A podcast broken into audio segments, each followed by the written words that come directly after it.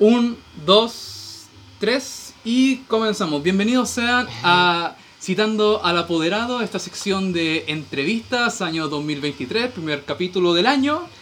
Me disculpo enormemente por no haber subido capítulos los últimos meses. Sé que les prometí que iba a subir Catando Ideas, Recomendación de Conocimiento y otros programas, pero me atoré. la, verdad es que me atoré. Tuve tuve un proyecto artístico que estaba, que estaba haciendo, que no me salió. Estuve haciendo ¿cuánto? el asunto del ajedrez, que Diego aquí me va a hablar, va, a hablar sobre el tema. ¿cuánto? Y otro montón de, de situaciones que me... ¿Cuál es la palabra que me... Atarearon. ¿Atarearon? Me- bueno, no es, que, no, que, no es que me hayan atareado, de hecho, como tal. Es más bien que me... Me desviaron. Ah. Yo diría, porque tiempo yo tenía. Yo tenía domingos los cuales yo podía haber grabado Catando Ideas, que es un programa que yo tengo individual, y aún así yo no lo grababa. Con la cajita. Este, claro, con la, con, la, con la famosa cajita, para los que hayan escuchado Catando Ideas, y sé que hay personas que solamente escuchan ese programa. Casto, traje la cajita de ideas, ¿sí? para que la escuchen. Casto, pero eso, así que bienvenidos al año 2023. Este primer capítulo vamos a estar entrevistando por primera vez a dos personas en vivo, así que por favor me gustaría que se sal- que saludaran. Comenzamos con Diego. Hola. Tu nombre, con- tu nombre, Yo- apellido y tu edad. Vale. Yo soy Diego Muñoz de 16 años. 16 años. Ajá. ¿Y quién, quién nos acompaña? Mi nombre es eh, Carlos Muñoz, soy el padre de Diego Muñoz, tengo 51 años. 59, no lo 51 sabrá. años, No lo sabe. 51 añitos. Y soy el padre de este niño que tengo aquí a mi lado. Muy bien, muy bien. Ya, como es habitual en el programa de, de entrevista, vamos principalmente a, a, a tratar temas de educativos. Así que, ¿qué le parece si tu padre comienza los fuegos? ¿Ya? A mí me parece. No hay Ok. fuego, no hay fuego. El propósito del programa es poder comprender cómo ha evolucionado la educación chilena. Así que en ese sentido, ¿recuerda el, su primer año de escuela? ¿En dónde inició su historia educativa como tal? A ver, mi historia educativa comenzó en un liceo de acá de la Alameda, que en la Alameda, cerquita de la Teletón. ¿Ya? Eh, en ese tiempo no me acuerdo cómo se llamaba, tenía, tenía otro número, ahora tiene otro nombre. Creo que es actualmente es el, el Liceo de Estación Central, pero an- anteriormente tenía otro número. ¿En qué año? En primero básico, yo, yo entré a mi, empecé mi, mi edad, o sea, mi tiempo escolar lo empecé Sí. en primero básico. No, no tuvo... En ese tiempo no había así la, la, Jardín infantiles... la obligatoriedad, digamos, de, Sí. tener- de empezar con prekinder y eh, prekinder y kinder. Ah, entonces... u- No estaba la usted obligatoriedad. No esa... No tuve ni prekinder ni kinder. Ah, qué interesante. El, Llegué- primer, el primero que no tiene kinder ni pre-kinder. En- Claro. De- o, o sea, y se, y, se, y se estilaba bastante.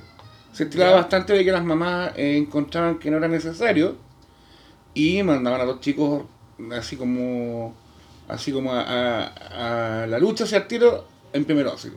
Ya, pero cosa más esto, dentro de su ámbito familiar puedo suponer que recibió educación dentro de su de su casa. Ah, previamente, no creo que lo hayan mandado a primero básico sin leer, por dar un ejemplo. Sin nada. O saber sin, nada, Sin nada. ¿Qué edad tenía? Yo tenía 6 años. Seis años. 6 años. ¿Ya? Es que, lo, lo- a ver, ¿cómo te cuento? Eh, en, el, en el currículum actual, los niños ya en kinder tienen que estar Ujú. leyendo. Exacto. Bueno, al menos, al menos ¿cuánto? aprender ser los elementos fonéticos y también los. ¿cuánto? Ah, eh, letras, abecedario Ah, y todo el, todo el cuento. Antiguamente no estaba eso en el currículum. An- Antiguamente era a la que te criaste con los ¿De qué año profesores. estamos hablando? Año, yo soy ¿Qué de, década? nací el 71. Año 77. 1977. 1977. 1977. Yo te digo que estudiando, bueno, yo estoy estudiando pedagogía también, que ahí vamos a conversar sobre Ah, eso. qué interesante. Ya vamos a llegar, ya vamos a llegar. Eh, raramente se veía una planificación. El profesor educaba a lo que le mandaba al Ministerio de Educación y él de ahí en adelante se ponía a enseñar. No, Claro. había, no había ni siquiera una planificación, una planificación previa, digamos. ¿ya? Ya. A lo que nosotros conocemos en estos momentos como, que, como lo que te pide UTP siempre, que debe haber una, una, una planificación. Exacto. ¿Podría Eh, darme un ejemplo de los. De, no, de esos primeros cursos, de primero, tercero básico? ¿Cuál sería como uno de sus recuerdos más notorios de ese tiempo? Primero, Eh, a, a nivel educativo, después vamos a hablar en el recreo. Yo puedo suponer que en el recreo le pasan también cosas, pero. no, mi re- mira, mi recuerdo más grande ¿Sí? fue que fui un llorón. Lloré en todo primero básico. No me acostumbraba al colegio, por, obviamente por haber entrado a primer tiro, o sea, Ya. de una. Y que echaba de menos a mi mamá, yo era, yo era el menor de siete hermanos, entonces el más regalón. ¡Ah! Onda, no sé. Se va pues, descubriendo la historia. Se va descubriendo la Totalmente, y yo lloré, como te digo, eh, hasta la mitad de ese año. ¡Wow! Luego mi mamá ya no aguantó el que yo... eh, ¿Llore, y me- llore? Claro, y me cambió para otro liceo. ¡Ah, qué, qué suerte! En, en otro, en otro tiempo lo hice pegado. Claro, me cambió para otro Pero llega para mí cuando era el menor no lo hicieron. Si hubiera sido el mayor, yo creo que lo hubiesen agarrado con cacho. Es que eso es lo que, eso es lo que me- siempre me decían mi hermano. Tú llegas siempre a lo mejor, nunca tan pegado. Claro. Y recibir lo que querí, o sea, lo que pedís para Navidad siempre. Yo soy el hermano era- del medio, por si acaso. Eso significa que a mi hermano le pegaban, a mí me ignoraban y a, mi, y a, mi- y a la menor, que La mi hermana, le daban todo. Yo, soy el fantasma. Claro, no en medio. Sí. No soy Eh. ni muy mayor ni muy menor. El asunto es, es ese, pues es ese. Y me cambiaron para un liceo que quedaba en General Velázquez, casi al llegar a la Alameda, el Liceo Metropolitano. Liceo Metropolitano, ¿ya? El Liceo Metropolitano. Ahí empecé como ya a, a dejar los llantos, me empecé más a encariñar con la profesora que me tocó, que hasta el día del día de hoy me acuerdo el nombre de ella. La, Por señor- favor, la señorita háblenos- Mariana. háblenos de esa profesora. La señorita Mariana. Ujú. La señorita Mariana, o sea, imagínate, o sea, ¿hace cuántos años, ¿de cuántos años te estoy hablando? Sí, estaba hablando de los años 70. Década Pero- de los 70. década del 70 y todavía me acuerdo el nombre de ella. ¿Qué Y no- enseñaba ella? ella era todo, era general básica. General básico. General básico. Perfecto. Y me enseñaba el lenguaje, que era castellano antiguamente. Sí, ahora el lenguaje y comunicación. si Lenguaje, no lenguaje y comunicación. Lengua y literatura. Claro. Lengua y literatura. Lengua y literatura. Sí. Lengua y literatura. En mi tiempo era lenguaje y comunicación. En básica también. Castellano. Claro. De hecho, aquí, de hecho, es curioso, aquí tenemos tres, tres épocas distintas Ujú. de educación. Usted tiene los 70, yo tengo los 90 y tú tienes los, Los los 2000. 2000. Tú tienes los, nos falta alguien del 2000. 80. Artes plásticas, telecomanal, cacha. pues. Artes Claro, visuales. nos ahora. falta alguien de 30 años aquí. Nos falta... Entonces, eh, no nada, pues, la profesora era de la, de las profesoras de las antiguas, que ¿Antigua en buen sentido o...? O regla. De la antigua, no, antigua. antigua, antigua penca, porque yo he hablado con, con otra entrevistada, Ajá. Canto, que me hablaban de que los profesores antiguamente eran con regla y te pegaban y te, te hacían poner los dedos así. Bueno, la gente que no, no me ve, pero están poniendo los dedos hacia arriba y te pegaban con la regla. Y la regla era de madera. o si no también que agarraron una goma de borrar ¿Ya? y te la pasaban por las patillas, para arriba. Esa es nueva, explícala. Imagínate lo que hace una goma borrar, que raspa, que... que- Antigua, parte. claro, y la pasaban por las patillas duro hacia arriba. Era como que te tiraran las patillas para arriba, pero en un buen rato. No el tironcito, sino que... ¿Y qué sensación dejaba aparte del dolor así? do- no, dolor, nada más que dolor, pero era dolor fuerte. Ya. De ese dolor fuerte. ¿Y pues, qué había que hacer para ganarse uno de esos? Eh, no, aquí había que pasarse mal. Había que pasarse mal. Bastante mal. Y a mí lo ¿Se que. ganó me- uno alguna vez? En la, en la Sí, bastante. En la, en la, dife- la diferencia, sí. La verdad, que- la diferencia que antiguamente. Por eso no tiene matillas. po. La, claro, la diferencia que antiguamente. No, yo sí, igual fui como bien. ¿Desordenado? ver, no, para nada. O sea, yo nunca tenía una. Nunca eh, terminaba el año con la, con la hoja de vida blanca. Ya, perfecto. sin ninguna anotación, ni negativa ni positiva. No era ni, ni lo, de, lo, de lo más desordenado ni tampoco chupa medio, no. Ya. Entonces, eh, y, y antiguamente, a lo, a lo- a lo que me refiero yo, que vamos a ir a, a- a cómo se estilaba antiguamente, que más de alguna ocasión yo lo he comentado, que uno llegaba a la casa y decía, mamá, ¿sabes qué? La tía Mariana me pegó. Claro. Y la mamá me pegaba nuevamente porque por algo te pegó la tía Mariana. ¿Cachai? Esa era la, la potestad que tenía el profesor.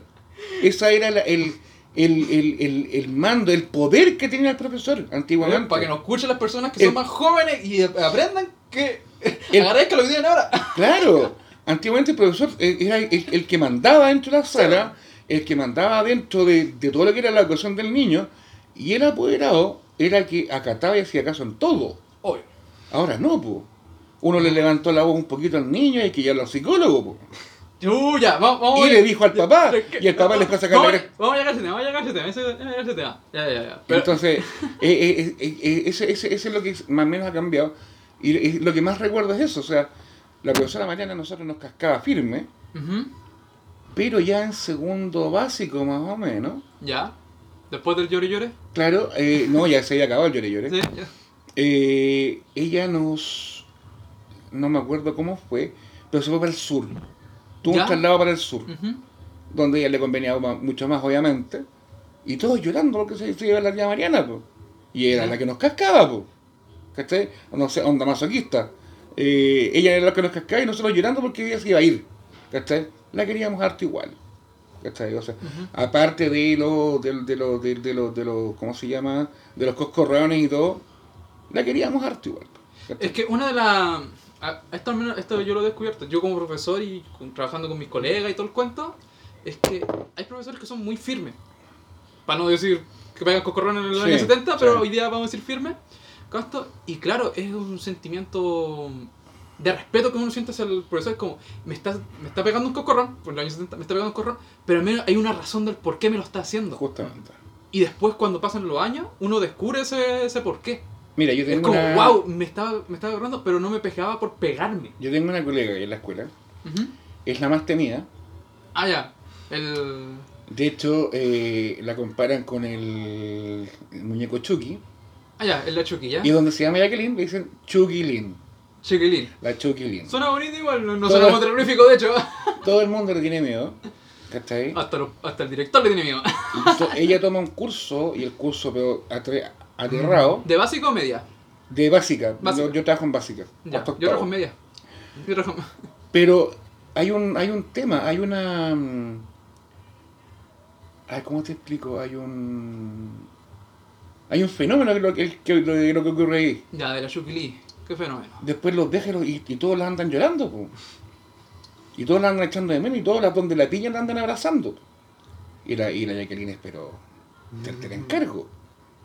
Te la encargo. O sea, yo soy firme con los cabros y todo, pero ella es una chiquitita de un metro cincuenta y cinco, sesenta Ya. y viejo, o sea, hasta el, hasta el curso más, más peronatre te lo, te, lo, te, lo, te- te lo mantiene tranquilito. Ah, qué interesante. Así es ella. Así Wow. es ella. Pero, como te digo, o sea, es una, es una, es una relación amor y odio que tienen, pero es increíble. Increíble. Los niños cuando no la conocen bien, le tienen miedo. Cuando la conocen, le siguen teniendo miedo, pero se enamoran de ella. Sí, es que no es como que quiera defender el, el uso del miedo por la educación. De hecho, no. No, yo hay pienso que profesor, no hay ningún profesor que defienda la palabra. Ah, ah, ah, Déjeme. Porque muchos confunden el costo. No, esta profesora es muy firme, esta profesora da miedo. Es como, ¿da miedo o se hace respetar? Hay una diferencia. Ahí está. Esa Hay una, la- hay esa es una- la hay palabra. una- hay una diferencia muy, muy gigante. Para mí el miedo es el profesor que es incontrolable o muy volátil ante el más mínima costa, ante el más mínimo estilo estímulo negativo que haya realizado un estudiante. No sé, por Claro. un ejemplo así que estaban, la profesora, no sé, estaba, estaba escribiéndose y yo escucho do- dos que estaban como conversando, conversando, ni siquiera gritando, conversando. Si va, le pega dos coscorrones y los tira afuera, es como, no, le está diciendo respetar. Justamente. Porque el castigo es, decir, es no es proporcional a lo que estaba ocurriendo. Claro.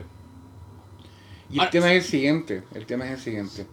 Yo encuentro que, eh, eh, bueno, de cuando yo te dije que le tenían miedo, después que la que la que también le tenían miedo, yo pienso que no. El miedo transmutaba. Se Ya. cambiaba a respeto ¿Sí? y la amaban también. ¿Cachai? Porque como te digo, o sea, es una, es una cuestión calurienta y cuando la ven, a- sí, tiene que ir la chamo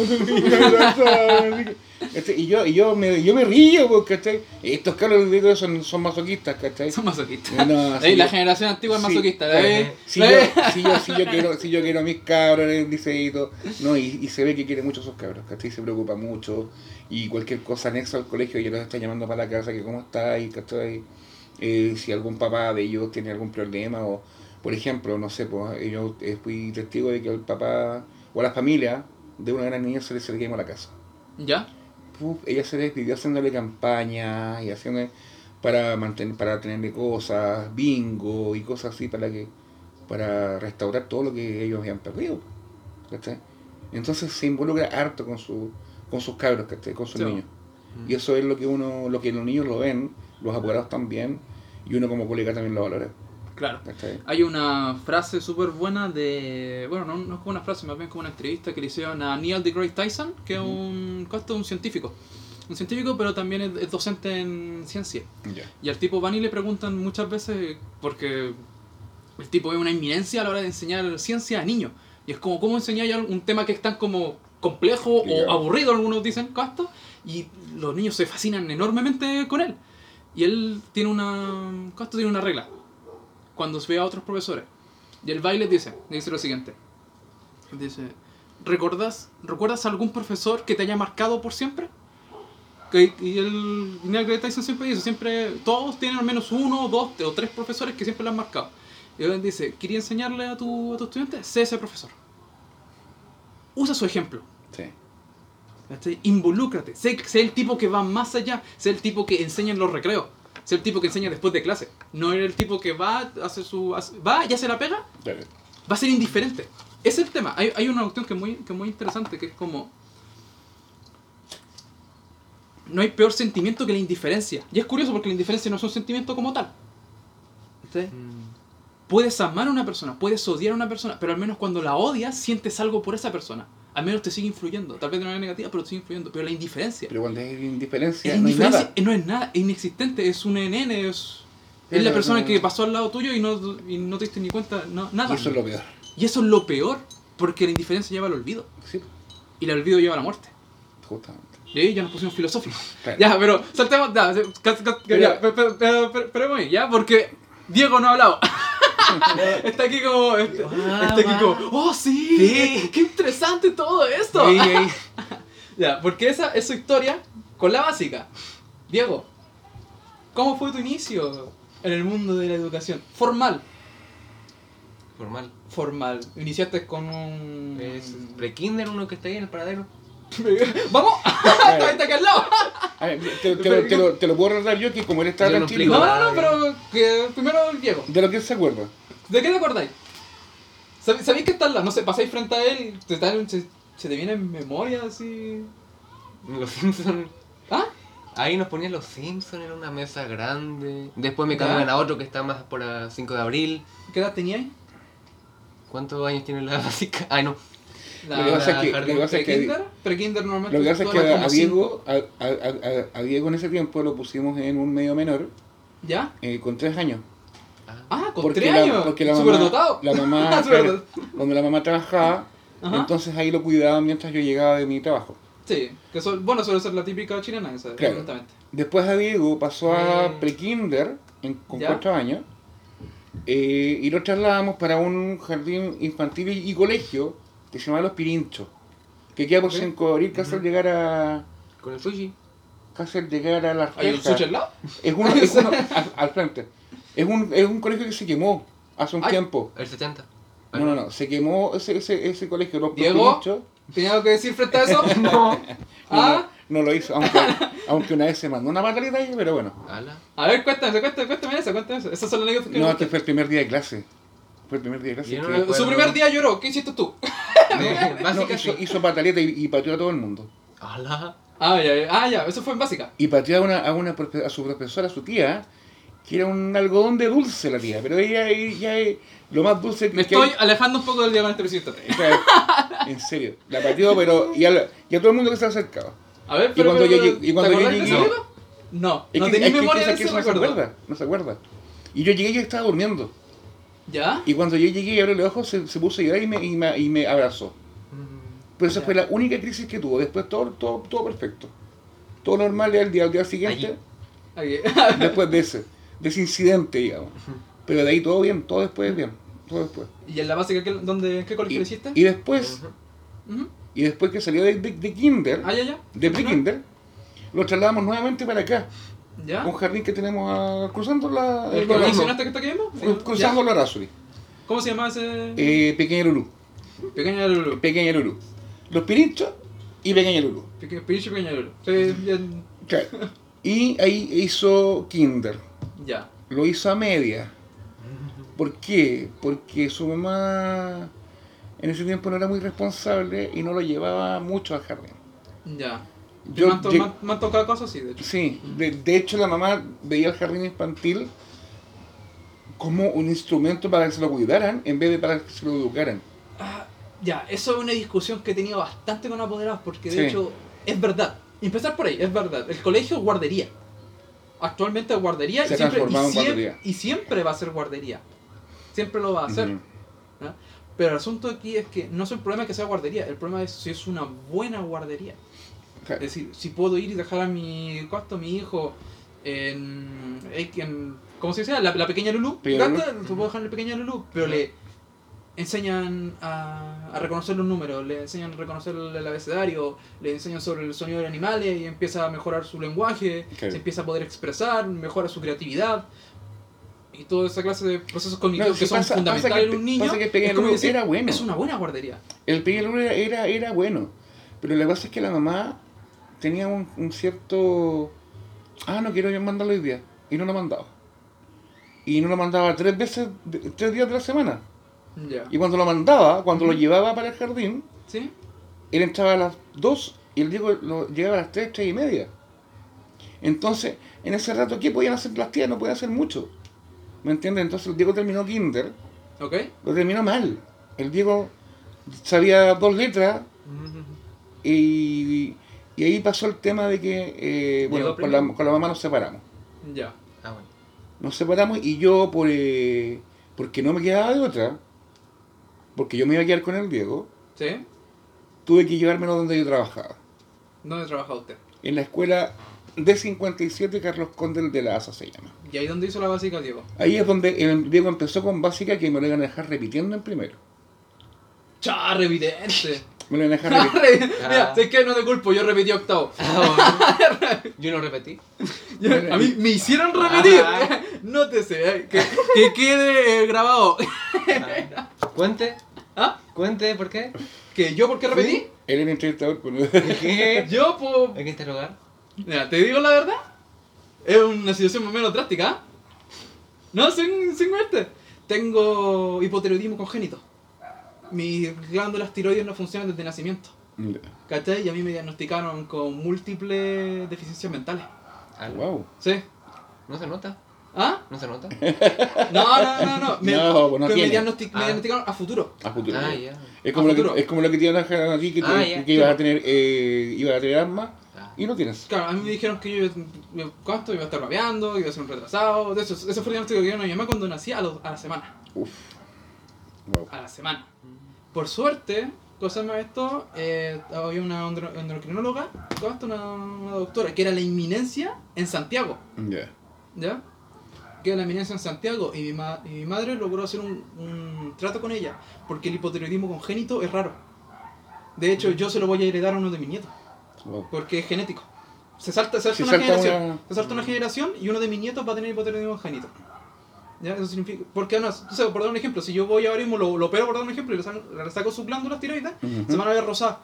Si saca las mías, las mías se van a ver, se van a ver café y se van a ver como si fuesen pasas. Porque no funcionan, técnicamente hablando. ¿Ya? Y el problema es que la glándula tiroidea en este caso se crea con un tipo de hormona que es del crecimiento. Yo debía haber sido nano. Sin moverte. Yo debía haber sido nano. Wow. ¿Ya? Aquí está el tema. Este endocrinólogo fue y le dijo, "Ten- está este proceso experimental que es de una, una pastilla que se llama levotiroxina en ese entonces. Estaba hablando del... Yo nací en el 94, estaba hablando del, año 94. ¿Ya? Y mi mamá logró hacer un trato con esta doctora para que ella me usara como instrumento educativo. ¿Eso qué quiere decir? Mi mamá no pagaba ninguna por esta inminencia, pero permitía que otros doctores vinieran a revisarme y ver mi, mi caso Caso. particular. Ah, ok. Mi mamá decía que me estaba sentada en la, en la consulta y podía ver a la doctora conmigo en pelota, así, en una mesa, Ya. así yo guagua, y con otros cuatro doctores al lado. Y todos revisándome las glándulas, viéndome las cuestiones, aprendiendo de mí. Ah, ya, ya, perfecto. O sea, yo era un, instru- un instrumento educativo. Claro. Era. Eres pedagógico. Sí, pues yo nací, yo nací enseñando. Este, este nivel, yo nací Claro. enseñando. Eres didáctico. Eh, Me, me gusta, me gusta esa, esa historia. Fuera de lo dramático que podría llegar a ser, me gusta porque fui profesor con ah, los primeros días de nacimiento. Claro. Es Qué genial. buena, es muy genial. ¿Entiendes? Ya, pues, y por suerte, obviamente, estoy aquí. Claro. Estoy hablando y estoy súper bien cada. Obviamente el proceso experimental fue un éxito. Cada hasta, y ahora estoy tomando Ibotirox de 125 para poder suplir la, la Y pastilla. eso es de por vida. ¿Ya? Y ahora, ah, pero tú dijiste por qué repetido, ¿cierto? Ajá, sí. ¿Sí? Porque me cancelaron la pastilla durante ese año. Porque querían ver, porque era mi proceso de adolescencia, preadolescencia. Pero ah, perfecto. Entonces querían saber si mi glándula tiroides podía segregar la hormona por sí sola. Porque Ya. era el momento de hacerlo. se, se, Por- se activaba. claro, porque se activaba porque tú, cachas, adolescencia, hormonas por todos lados. Ajá. Casto querían ver si se activaba sola. Entonces me quitaron la, la pastilla durante un año. Y durante ese año, a pique. Ya. Educativo, no ponía atención, no podía, no podía concentrarme, dormía 18 horas al día. Eh, cosa más esto, mal, mi cabeza estaba mal, estaba muy confundida, así como que era como un tipo sin energía. Casi. No necesitabas la. La necesitaba.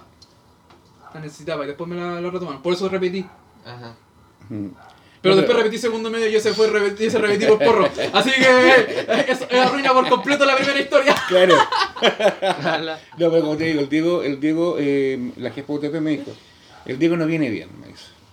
Entonces, vamos a ver, si, si, si el Diego no retoma, si el Diego no remonta, vamos a tener Ya. que dejarlo repetir. Le dije, perfecto, le dije, preferible que pase bien todos los años ¿Sí? a que le pase a media. Obvio.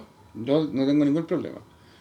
¿Eso Así en qué año que era? en primero ¿Qué? básico. Sí, primero básico, pero. ¿Diez? El año, ¿cu- ¿cuánto? ¿2010? ¿11? Ay, está en segundo, está en, pasaste a tercero. Ah, tercero. Tenía 16 Son- años, 6 años atrás, po. Como 2013, 2012. En primero básico tenía 6 años. Primero básico, 2010. ¿O no?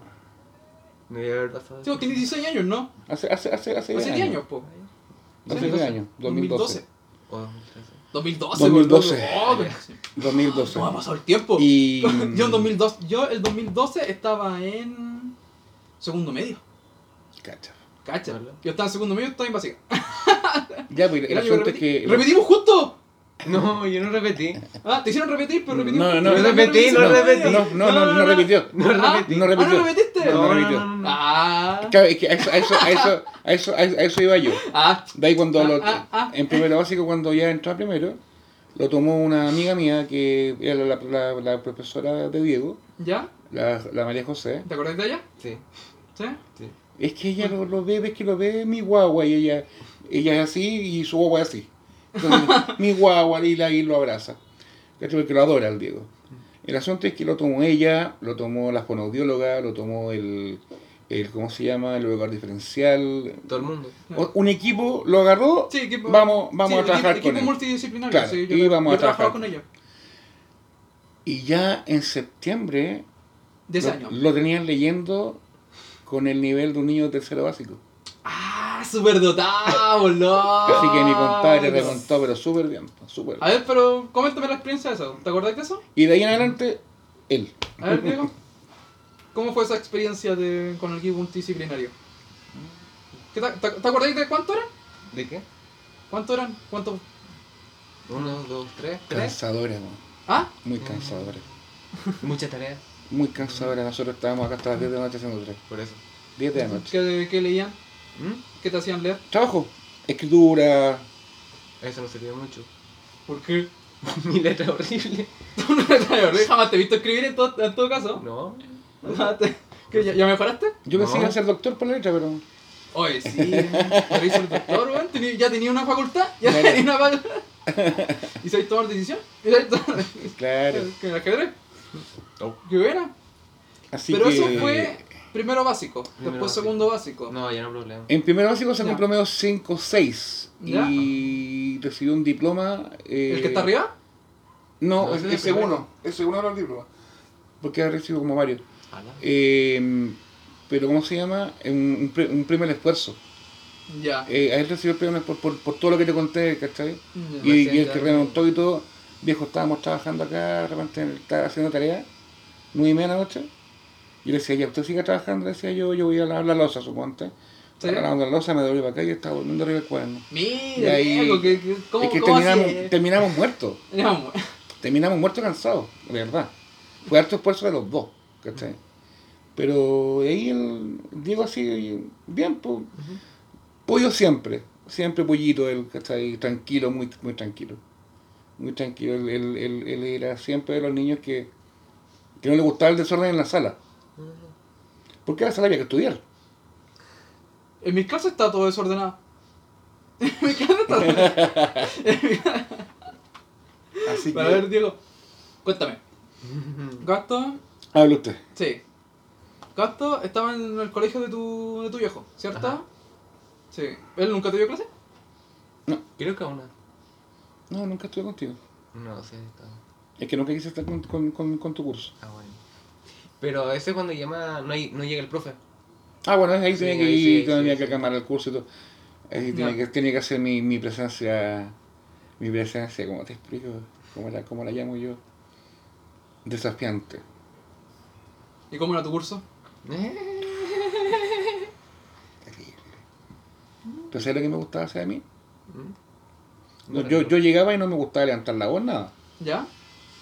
¿Qué hacía? Me paraba en la puerta y los miraba. Fijo. ¿Sí? Los ¿Nada? miraba. Sí, a veces funciona. Viejo, santo remedio. Empezaban a sentar, Sí. ya. Sí, un profesor también hacía lo mismo. Sí. Pero se sentaba sobre una mesa. Agarraba la mesa, la ponía enfrente así y se sentaba arriba. Estaban todos sentados. ¿Qué asignatura? Listo, vamos a sacar el libro. Vamos, vamos. Actividad. Empezábamos a trabajar. Y el Diego durmiendo. y Iban a, tocar, iban a tocar el recreo, muéstrame las actividades, lo que no hayan terminado se quedan conmigo. Pero ahora han tenido las dos horas, o si no, cuando no se quedaban callados, lo mismo. Cinco minutos, perfecto. ¿De cuánto el recreo les preguntaba? De, de pesado. ¿De cuánto el recreo? De 15. Ah, ya. Más cinco minutos. Van siete, siete minutos menos. Y ahí empezaban como a, Mm. oh, nos van a quitar el recreo, nos van a quitar. ¿Cachai? Van 10 minutos de recreo menos. Uy, ahí todos se ya se, ya se, ya en 10 minutos de recreo menos. Pero yo, el mínimo esfuerzo. El mínimo esfuerzo. Porque yo sabía lo que perdían. ¿cachai? Claro, es que, es que claro, negociación más que nada. po. Negociación, Sí, es como, esto, esto, es lo que, esto es lo que está ocurriendo, esto es lo que va a pasar. Claro. Si Nada ustedes hacen esto, hacen esto otro. Después el otro. Sí. Y mi curso no era de los mejores. No, a lo mejor en qué curso estaba ahí, yo estaba en el B. Ah. En el A, los del B y el A siempre se han llevado mal, ¿cachado? Siempre se agarran. La salida se lo quitaron al otro curso también. La Pero nos nos, nos sacaban a nosotros primero. Sí, siempre. Sí, yo me, acor- yo me acordaba de eso. Cuando salí, cuando salía en el curso, que ahí siempre se ponían con la ventana. Y digo, ¡oh! Sí, y lo, y lo veía así como, ¡oh! Lo, así. Ah, no, tuvieron casi salía ahí. ¿Tenías amigos en el, en el curso o en- ¿Mm? a lo largo de todo el colegio? No, curso no. Solamente el curso. Curso no. Ya. Curso, pero el canto. el- ¿A qué te acordáis de, de básica? De básica. Sí, amigos que hayáis tenido en básica. Había. O personajes que hayáis tenido en básica. Así, ese- weón que siempre molestaba, pero no era amigo tuyo, pero siempre estaba ahí, así, no sé. Sí. ¿Cuáles eran los personajes? Mm, Personaje había uno que. No sé si es personaje, pero. Lo recuerdo que siempre abri- llegaba abrigado. Aunque hicieran 40. 40.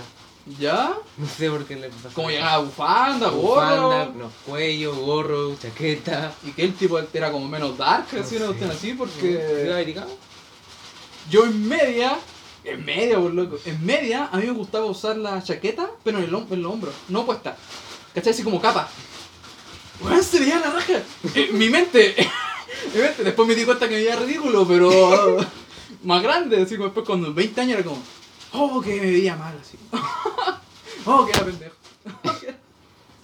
pero en mi mente adolescente me veía espectacular. Ah, ¿Algún profesor que te haya marcado en básica? mm, Giselle. La Giselle. Giselle Historia. ¿Qué te- ¿Por qué? ¿Por qué era especial ella? No el Historia, resto. ¿cómo es para la mayoría? ¿Aburrido? Exacto. ¿No? Pero ¿y ella? No, no era aburrido. Ella era muy carismática como tal.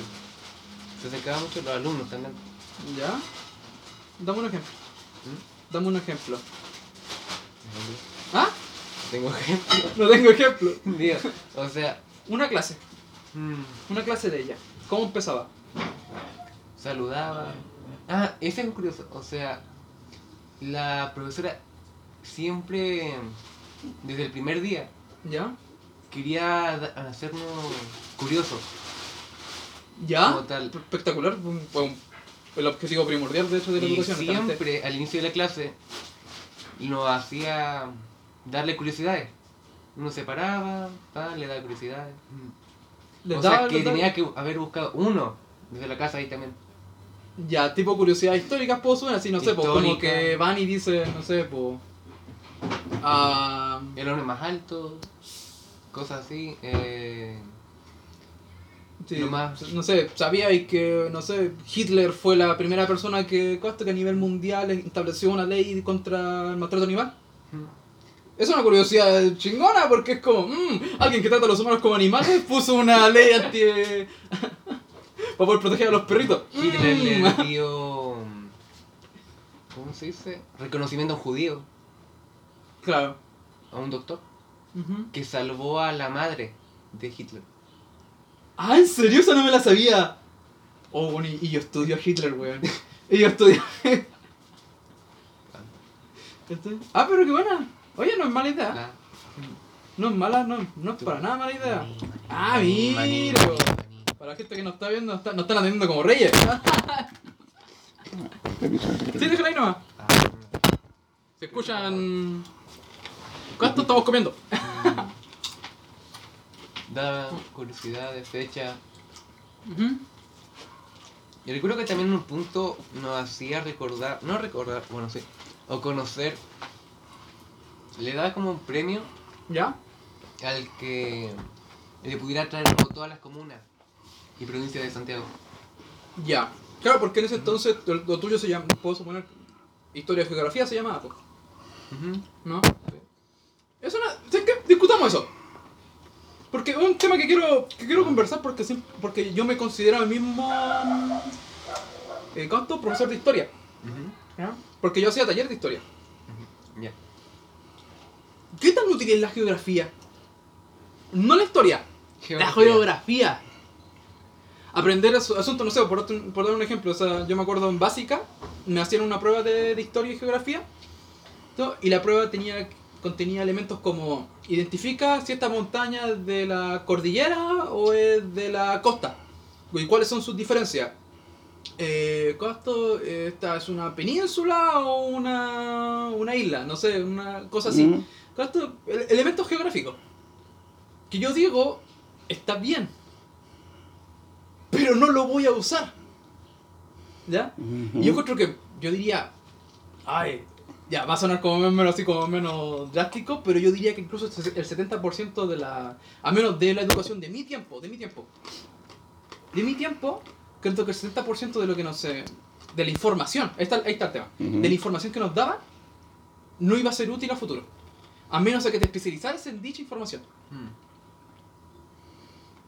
En eso está el uno de los paradigmas, digamos, uno de los de los autores de mm, de la en que se basa la, la, la, la reforma constitucional en Chile, o sea, constitucional, educacional en Chile. Sí.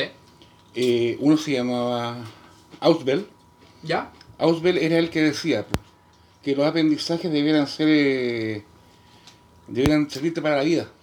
Claro. Y yo encuentro que también que tú, pienso que la mitad, y eso te puede servir para la vida. La otra mitad, ¿para qué te va a servir? Claro. ¿Para qué te va a servir? Ya está bien. Eh. Chile es un país eh, que, eh, no sé, es largo. Santiago está dentro de un valle. tiene muchas islas. ¿Y ahí qué más allá te va a servir? Estamos rodeados por cordillera. Eso es lo que es geográfico. Sí. Digo, Es pero ¿qué interesante. Esa es la, es la palabra. Es interesante. Muy interesante. Pa- para, para la persona que le resulta interesante. Porque obviamente va a estar Diego así durmiendo. Pero el tema es que Hay un. Hay un catedrático chileno. Oh, se me olvidó el nombre. ¿A internet? ¿Maturana? No, no, no es Maturana. No es Maturana, es otro tipo. Bueno, no es- bueno, obviamente el sujeto es importante, pero su frase lo es aún más. Él dijo, porque le- a él le preguntaron, ¿qué necesita la educación chilena? Y él dijo, necesitamos una educación formativa más que informativa. Claro, Yo quedé como, oh, el tipo le ayuntó preciso. claro. Es como, forma a tus alumnos, no los informes. Es lo que hace tu profesora, con la curiosidad. Cuando, cuando da adopción, no los informaba, los formaba. Por eso la profesora a ti te, te marcó. ¿cachai? Por eso la, la profesora también, ¿cachai? porque eran, eran profesores que te formaban, no que te informaban, no que iban y llegaban y decían, Hitler murió en tal año, la Segunda Guerra Mundial empezó en el 38 y Claro. terminó en el 45, chao. Es como, listo, me informaste, pero me formaste. O que, te, o que te preguntaban una serie de fechas que tú tenés que aprendértelas sí o sí, como las tablas periódicas, ¿cachai? Una cuestión que encuentro que no... ¿Para qué? ¿Para qué eran tan, tan así como pragmáticos en fechas? No, venme hecho, ¿qué pasó aquí? ¿Qué pasó en este otro lado? ¿Pero por qué saben tanto unas fechas? O sea, una cuestión tan... Hay, una, hay un elemento que yo siempre mm, he mantenido, una, yo casi una filosofía de vida, honestamente. La tengo hace casi 5 años atrás. Que es todo lo que tú haces, todo lo que tú piensas, todo lo que vas a hacer, todo lo que has hecho, tiene que tener estos tres elementos. Si no tiene estos tres elementos, es inútil. ¿Qué? ¿Cómo? ¿Por qué? ¿Ya? Lo que estamos haciendo ahora. ¿Qué estamos haciendo? Conversando. Ese es el qué. El cómo. A través de un podcast. ¿Por qué lo estamos haciendo? Porque es interesante. Porque es informativo. Porque las personas van a escuchar esto y van a decir, oh, sí, ese, y van, a, van, a, van a unir su historia ¿casto? con la de ellos mismos. Claro. ¿Casto? Y se van a unir, usted no los conoce, pero ellos los van a conocer a usted. ¿Casto? También van a conocer a Diego, que va a decir como, oh, sí, yo también me quedaba dormido en las clases, y yo también, yo también quemé en la escuela, no sé. ¿Entiendes? Pero Hoy casi se quema la casa. sí, hay un porqué, ya, oye, eso no es subjetivo, pero, pero, hay un porqué detrás. Cuando yo llego a un estudiante y le digo, la Segunda Guerra Mundial inició en el 38 y terminó en el 45, tengo qué y cómo. ¿Qué es información? ¿Cierto? El cómo soy yo dando la clase. Pero ¿dónde está el por qué? ¿Por qué quiero que mi estudiante aprenda esto? Y la pregunta básica, y encuentro que el mayor error, es ir y decirle, para el 7. ¿Eso es todo? Claro. ¿Para el 7 nomás? ¿Para ir, dar una prueba y olvidarlo completamente al día siguiente? Sí. Ese no es un porqué. Ahora, si yo fuese y le dije exactamente la información, la segunda, la segunda Guerra Mundial comenzó en el, en el 38 y terminó en el 45. Casto, y alguien me pregunta, ¿por qué necesito saber eso? Yo te voy a decir por qué necesitáis saber esto. Porque eso fue hace menos de 100 años. Eso fue hace menos de 100 años. Estamos hablando de dos generaciones atrás. Estamos hablando de que tus abuelos vivieron en esa época. Y vi- vivieron marcado en esa época. La guerra de Ucrania, actualmente, está poniendo al mundo en crisis. Misma crisis que está viviendo los costos que se vivió en la Segunda Guerra Mundial. Podemos aprender de esta época para poder aprender lo que está pasando ahora y, Y aprender no lo que está aprendiendo, lo que va a pasar en el futuro. Y no repetir cosas que Y pasaron no en el repetirlo. Por eso es importante saberlo. Ahí le pusiste un porqué al estudiante. Claro. Y lo relacionaste con la, con la actualidad y lo después que lo voy a relacionar con el futuro. O lo que yo le dije en alguna oportunidad a un estudiante. Tú estás acá, en esta escuela, estudiando ahora en estos momentos conmigo. ¿Por qué? Me quedo mirando, ¿Cómo por qué digo eso? Porque todo tiene su porqué, pues amigo. Ujú. Si no hubiese habido una una una reforma constitucional, o sea, eh, no, educacional, tú no estarías acá pasando estos contenidos. Claro. Si hubieran pasado otras cosas en el pasado, estarías haciendo otras cosas tú. claro. Y es Todo lo que ocurrió en el pasado repercute en lo que está ocurriendo en no, estos es momentos. consecuencia de la actualidad. Y lo que está ocurriendo en estos momentos es consecuencia de lo que va a ocurrir más adelante. Sí, po. Entonces, eso, por eso es bueno saber lo que ocurrió en el pasado. Sí, po. Y para, si hubieron errores, no volver a cometerlos. Claro. O entender cuáles son los pasos que llevaron a una situación de crisis como o, o de prosperidad también. Sí, también. ¿Cuánto? Y entender cuáles fueron esos pasos. Decirle, ya, quiero que esto ocurra. Estudia el- hay, una, hay una frase que es muy genial que dice, quería entender el futuro, investiga el pasado. Investiga el pasado, justamente. ¿Cachai? Es muy importante. Ah, ah, no sé, quería pegarte. Yo ¿Ya? reacciono con Sí, sí, sí, pero ya, nos estamos desviando. Sí. Nos estamos desviando, Diego. ¿Ya? Ya, eso fue básica. ¿En qué curso estoy actualmente? ¿En tercero? ¿Ah? ¿Tercero? Tercero, me- ter- tercero medio. ¿En qué colegio? ¿El mismo? No. ¿Está ahí en otro? ¿Qué colegio está? En el que está al lado de los bomberos por 5 de abril. ¿Cómo se llama? El comercial B72. ¿Cómo? Comercial. Liceo Comercial B72. San Pablo. 62. ¿San Pablo? San Pablo. ¿Está ahí en tercero medio? Ujú. ¿Tu colegio tiene mm, técnico? Es técnico. Técnico, es decir, que mm, cuando pasáis de segundo, tení, podía Una elegir... Ah, una especialidad. Especialidad. ¿Elegiste una? Programación. ¿Por qué? De vuelta a la pregunta, ¿por qué? ¿Por qué? Por el futuro. Explícate. Despláyate. Cada Hay vez- una razón de- detrás de esa edición. Cada vez estamos con. O vamos a, más a la automatización como tal. Sí. Y quiero ya empezar con, la, con las máquinas. O sea, algo que va a cambiar con más oportunidad. Tal vez mejorarlo o aprovecharlo. No sabría bien. Y explica también lo que, lo que es eh, lo que es la política de tu liceo. Que tienen convenio con. ¿Con los? No, UTEM. con la UTEM. Siempre las confundo. Tienen convenio con la, con la Universidad Tecnológica.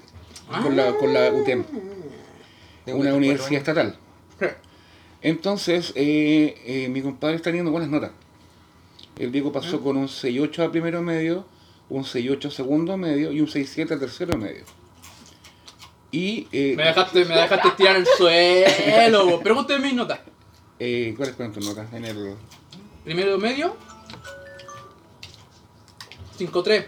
¿Ya? Segundo medio. 4-7. Upa, 7. Y después hice un 2 por 1 ya. Porque repetí dos veces. Y cumplí 18 años cuando llegué a tercero medio y no podía estar en el colegio porque era adulto. Y tuve que irme a una nocturna. Ya. Fue mi primer acercamiento con la droga. Punto aparte, no consumí, pero primera vez que la veo Mm, directamente. Ya. Entonces, Y sus eh, consecuencias, eso es otra cosa. Pero ese es claro, otro claro, tema, claro. ¿ya? Pero en ese, en ese terminé mejor, terminé con un 6. Ya. Terminé con un 6. Pero era porque era, era 2 por 1 y era más fácil.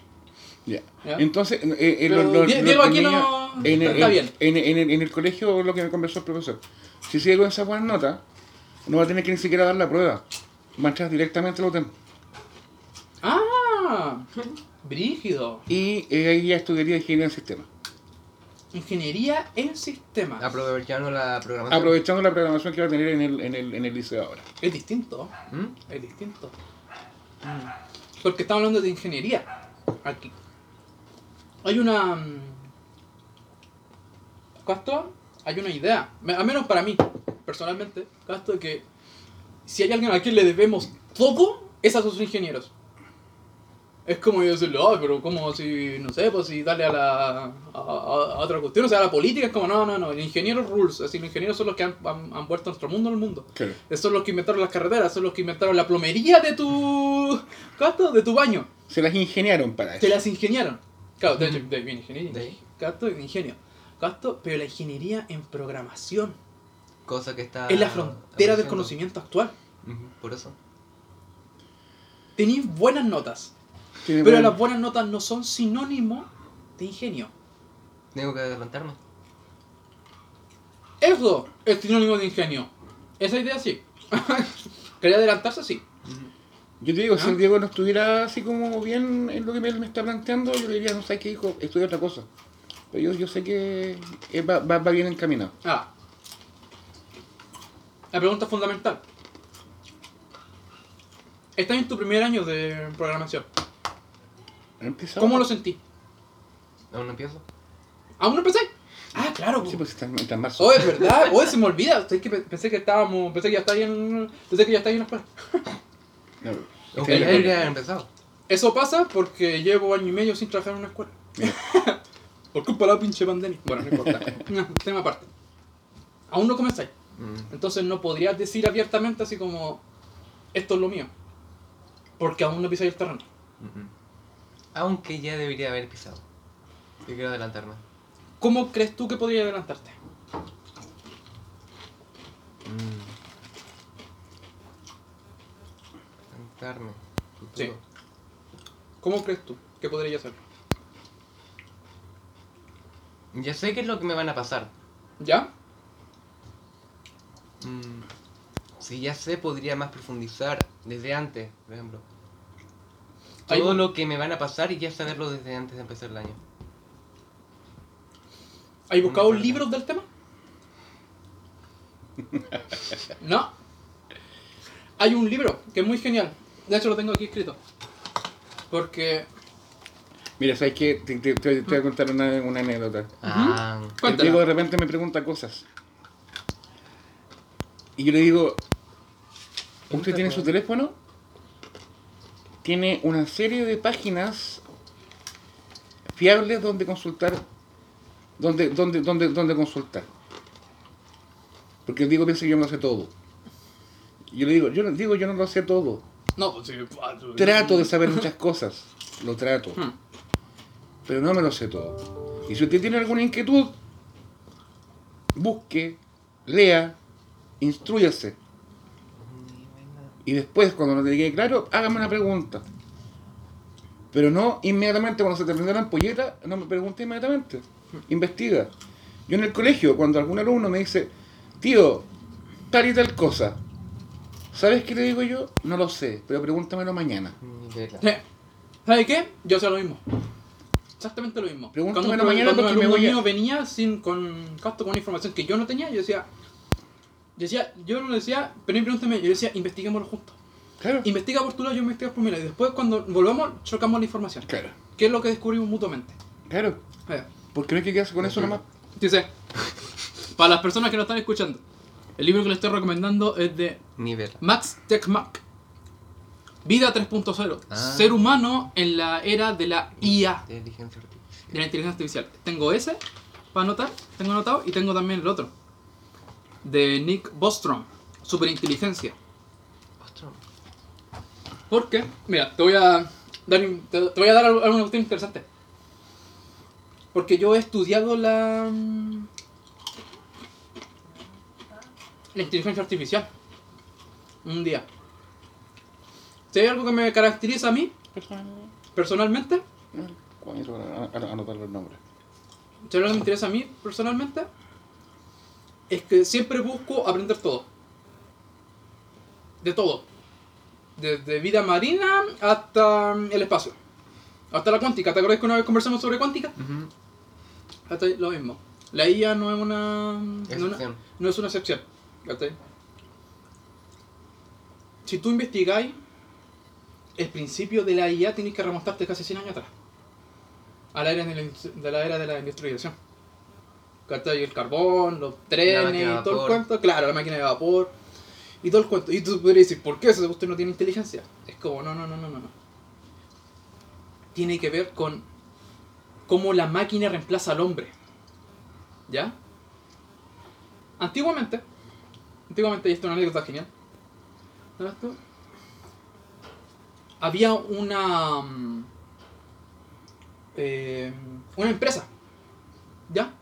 Una empresa que llevaba miles de años existiendo, miles de años, y desapareció en menos de 20. ¿Ok? Ajá. ¿ya?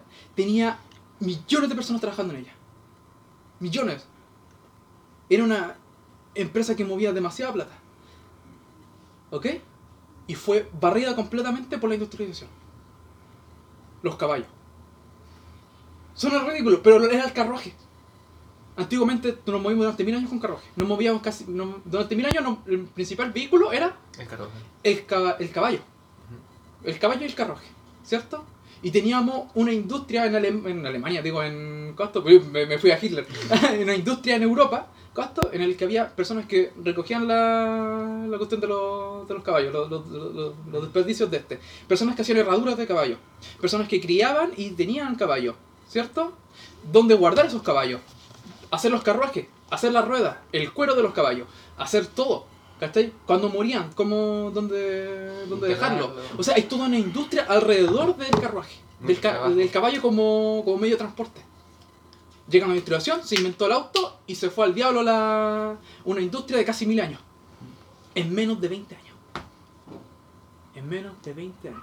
Eso quiere decir que no importa qué tan Claro. arraigado esté en la cultura, porque era cultura, honestamente, Ujú. era cultura.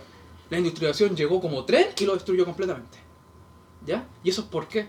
Porque hace 100 años la industrialización vino a reemplazar el músculo. Eso fue lo que vino a hacer. Vino a reemplazar la asa para cambiarla por tractores. Vino a reemplazar al caballo, poder cambiarlo por auto. ¿Cachai?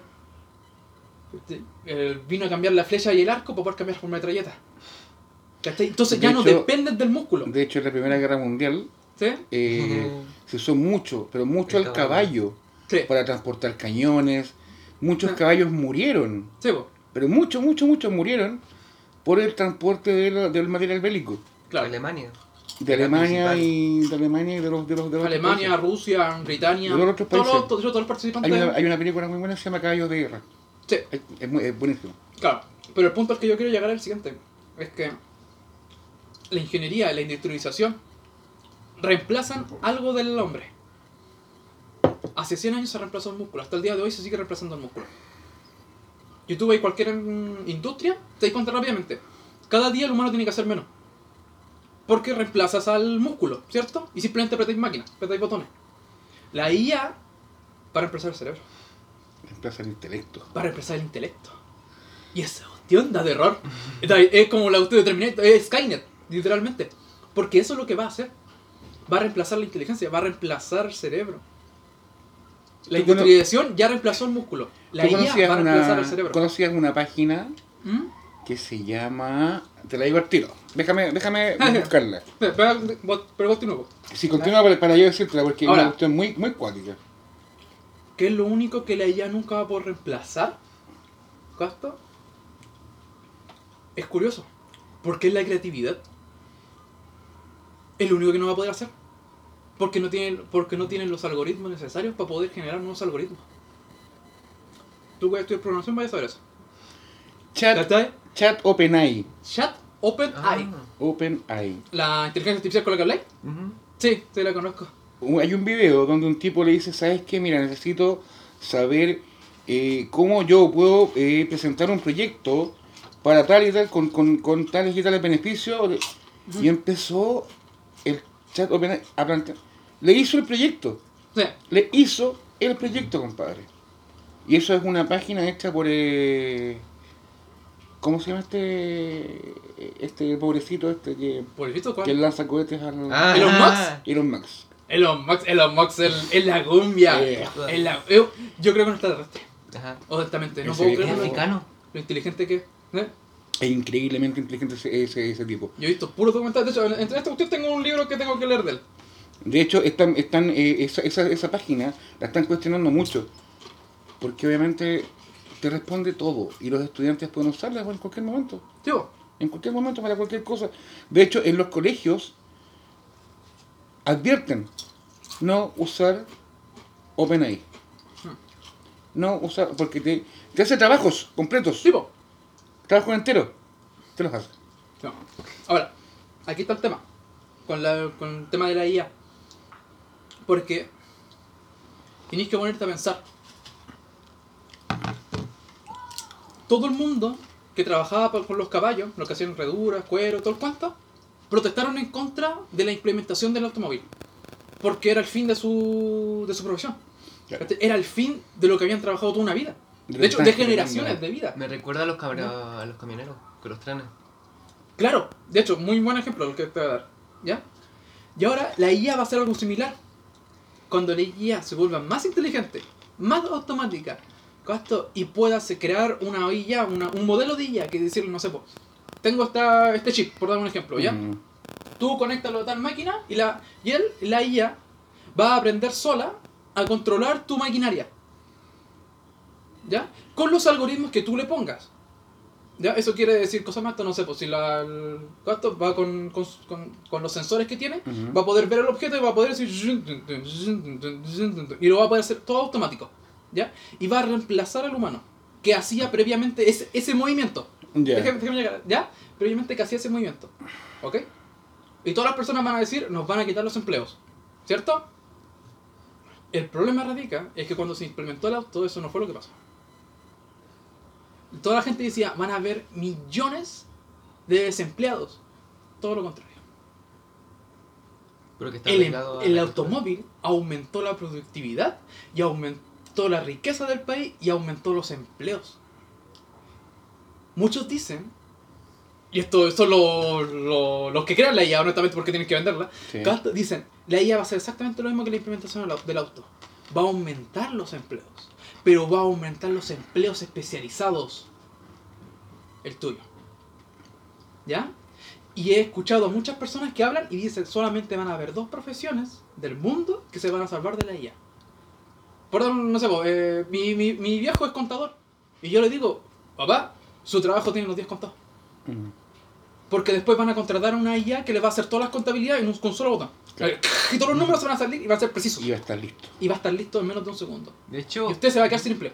de hecho pasa ¿Mm? con las máquinas de cambio de moneda. ¿Cómo? Explícate. O sea, tú pones las monedas, ¿ya? ¿Sí? Y la máquina se hace más lenta ¿Ya? para que la persona diga, ah, está trabajando. Pero como es tan rápida, la gente desconfía en el tema. Y con los contadores. Oh, buenísima, esa no me la sabía. Sí, eso, eso no están haciendo. Wow. Hacer más lenta, Eso, eso- ralentizar las máquinas para que la gente piense, sí, ah, sí está trabajando.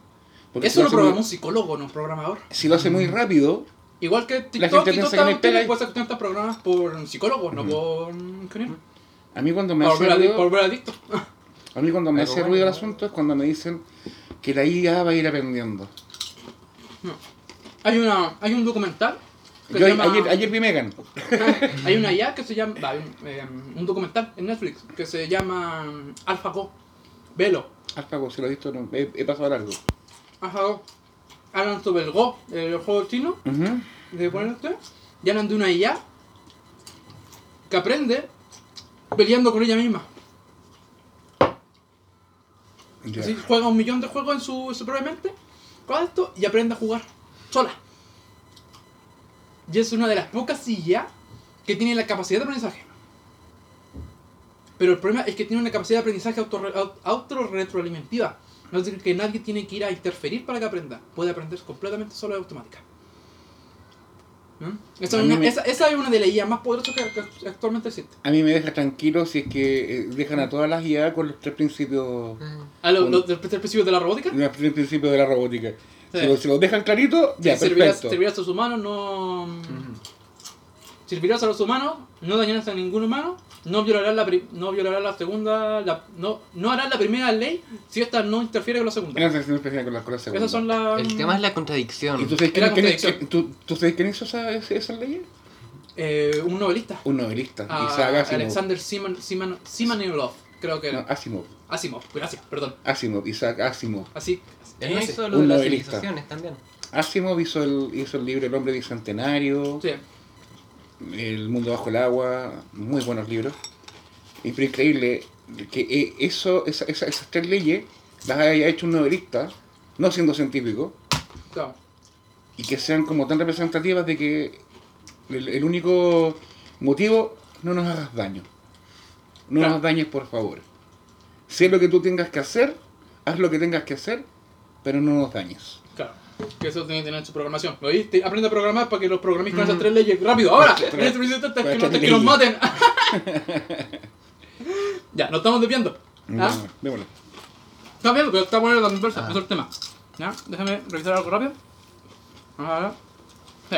Llevamos una hora. ¿Qué les parece si vamos eh, a la noticia? ¿Ya? Y así cerramos con la noticia. Démosle. ¿Ya? ¿Dónde está? Estaba... ¿Qué celular era? Era este, ¿no? Eh, eh, ese es el Diego. ¿Cuál es tu patrón? Es Un una. triángulo. Ah, hágalo usted. Triangulito. No. Ya. Ah, sí, Oh. vos, ¿verdad? Vale. Yo voy a servir. No te preocupes, yo lo hago. Ahí está el. Ya, gracias. Porque, para la gente que nos escucha, Y espero que mm, lo sigan escuchando porque tengo gente que nos escucha 20 minutos y después se va. Según mi estadística. Ojalá que les haya resultado. No, está interesante la conversa. Interesante. Siempre, siempre ha sido la mejor. De hecho, es raro. En mi podcast, los programas, mi primer mi programa top es hablé de extraterrestre. Normal. Nada que, tema, nada que ver tema educativo. Y el otro es una entrevista que hice, que la primera entrevista que le hice, le hice a mi mamá. Que fue la primera persona que entrevisté y me, me habló cuando un profesor le pegó una cachetada. Porque así castigaban Ya, antes. Sí.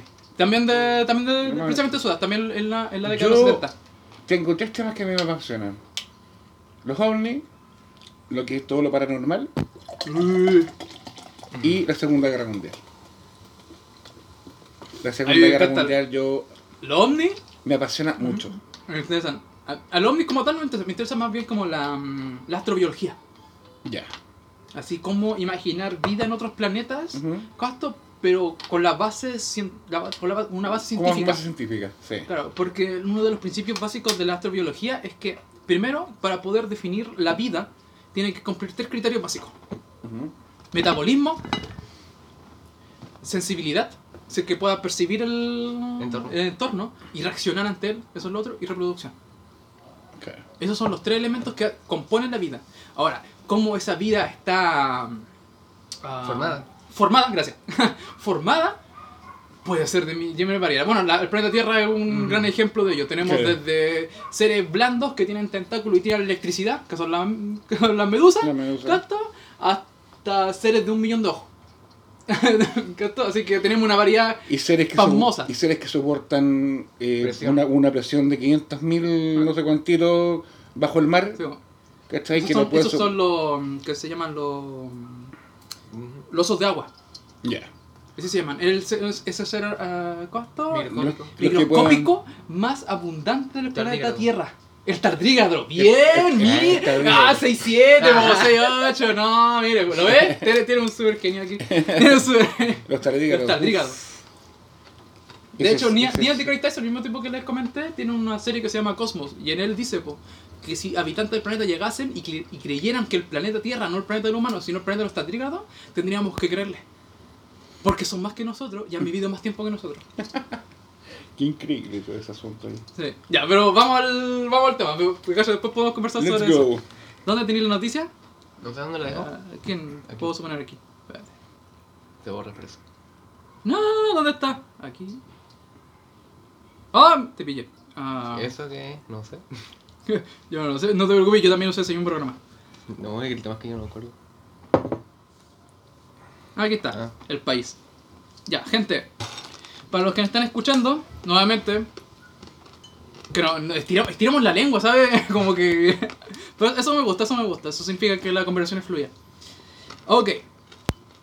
Si ustedes recordarán, las personas que nos escuchan, al principio del programa del año 2021, inicié con una sección que era, tra- era tratar de. Era tratar de. ¿Cómo se llama esto? De. De dar noticia educativa. Pero no me resultó. Por X o Y razón, pero quiero retomarlo. Y para eso voy a retomarlo en, en medio de la entrevista. Eso quiere decir que vamos a hablar sobre una noticia nacional o internacional que yo voy a elegir previamente para que podamos conversarla y ver la, la opinión al respecto. ¿Ya? Así que vamos a conversar sobre esto, que es una noticia del 21, que estamos a 27 hoy día. 28. Hace una semana. No, pues. 27, mañana. Sí. Hace una semana atrás. Hace una semana atrás, Italia prohibió los celulares en clases. La última reglamentación es del año 2000 2011 y señala que los teléfonos pueden utilizarse solamente en el recreo. Voy a leer la primera parte de la noticia. ¿ya? Italia tomó hace un mes una medida que generó debate y podría derivar en cambios a nivel nacional. El Ministerio de Educación Europeo emitió una, circular que prohíbe, entre comillas, el uso del celular durante clases en las escuelas por ser, abro comillas nuevamente, un elemento de distracción propio y ajeno y falta de respeto hacia los docentes. Con esta determinación, aclaró el ministro, hoy, eh, aclaró el ministro Giuseppe Valditara. Eh, italiano. Él dice, no estamos introduciendo sanciones disciplinarias, nos estamos refiriendo a un sentido de responsabilidad y la capacidad para poder restituir la autoridad del docente. La excepción que se fijó es el, la excepción que se fijó para el uso de estos mismos es solamente con fines educativos con la previa autorización del docente. Diego, ¿qué opinas? ¿Qué opinas de la medida? La tiene Italia actualmente. Eso quiere decir que podría llegar a Chile. Porque a al chino le encanta copiar todo lo que es europeo. Y eso nos habla un poco de la cultura que hay allí, la cultura educativa. En cierto punto, ¿cómo... ¿Hasta qué punto llegó que se tiene que restringir? Que ya se tiene que dar una... Como Buen detalle. Una seguridad, un motivo ya para poder hacerlo más serio. O sea, no se lo quitan porque el profe quiere, sino porque ya está permitido por ley. Exacto. Pero eso que acabaste de decir tú, tienes toda, tienes toda razón. No pones una regla, re- no pones un costo. El ministro de Educación no se pone a hablar de este tema si es que el tema no se ha vuelto ya un problema. Justamente. Eso habla. Ahora, no, ahora aquí está el tema, encuentro yo, que es, que es fundamental. ¿Eso habla de la educación italiana o habla de la generación actual de estudiantes? Yo creo honestamente que lo segundo. Que son todos los cabros que han nacido del año 2000 hacia adelante. Yo diría. No, no, más. Más. Yo, digamos, 2005, 2006, aproximadamente. Sí, Así, pa- pa pa ah, ah, hoy día actualmente es un adolescente. Yo. ¿Ya? 2005 más o menos. Sí. De 2005 en adelante. Pero hablemos de tu experiencia. ¿Tú sabías celular en las clases? No. ¿Seguro? Tenía tu pa- si querés sacamos a tu papá y decir la verdad. No hay tanto. drama. no tanto. Mm. ¿En qué situaciones la usáis? Cuando ya acabé. ¿Mm? Cuando ya acabé. O sea, cuando el profesor va y dice hagan esta tarea tal cual, tú vas y la termináis Ujú, y después de eso usáis el celular. ujú. ¿Ya? ¿Ok? Es válido. Honestamente a mí no me molestaría. Tampoco. Como, como docente a mí no me molestaría, tú tampoco. Ya, ahora. ¿Tú has visto compañeros tuyos Sí. usándola en medio, así, no sé, el profesor está claramente dando una disertación, no sé, si presentando algo, y claramente hay alguien con el celular. Sí. La pregunta fundamental, ¿qué están haciendo con el celular? Distraerse, en el fondo, ¿Con qué? con lo que interesa. Y ahí hablamos de cómo. mm, cultura. ¿Por qué te pregunto? Porque encuentro que hay una diferencia. Si tú me ponías tres alumnos que están usando el celular, ya, yo estoy en una disertación y tengo los tres al frente, ya, yo encuentro que hay una distinción. Los tres están distraídos. Una distinción entre Ajá. el que está viendo TikTok, el que está chateando con el amigo que está detrás y el que está jugando videojuegos. Son tres casos. Son, los tres están usando el celular como medio para poder distraerse, pero lo están usando de formas distintas. Uno para comunicarse, otro está viendo puras tonteras, el otro está jugando. ¿Cuál de las tres crees tú que es más habitual en tu generación? Tú querías adolescente. Redes sociales, Redes sociales principalmente. ¿Qué tipo de red social? TikTok, Instagram. ¿Tú crees que esas son como las principales? ¿Por qué? Son las que más se ven. Más, por, más que nada por, plur- por pluralidad. Ujú. ¿De visto locos jugando en el celular? También. ¿Qué juegan? Yo jugaría Pokémon Go. Si me preguntáis a mí si fuese adolescente, yo jugaría Pokémon Go. En la sala no se puede. ¿Por qué no? Bueno, mi escuela está al lado de un gimnasio. Ah, Yo jugaría. Free Fire. yo jugaría Free Fire. Mm. Pero en términos generales, ¿qué te parece la medida?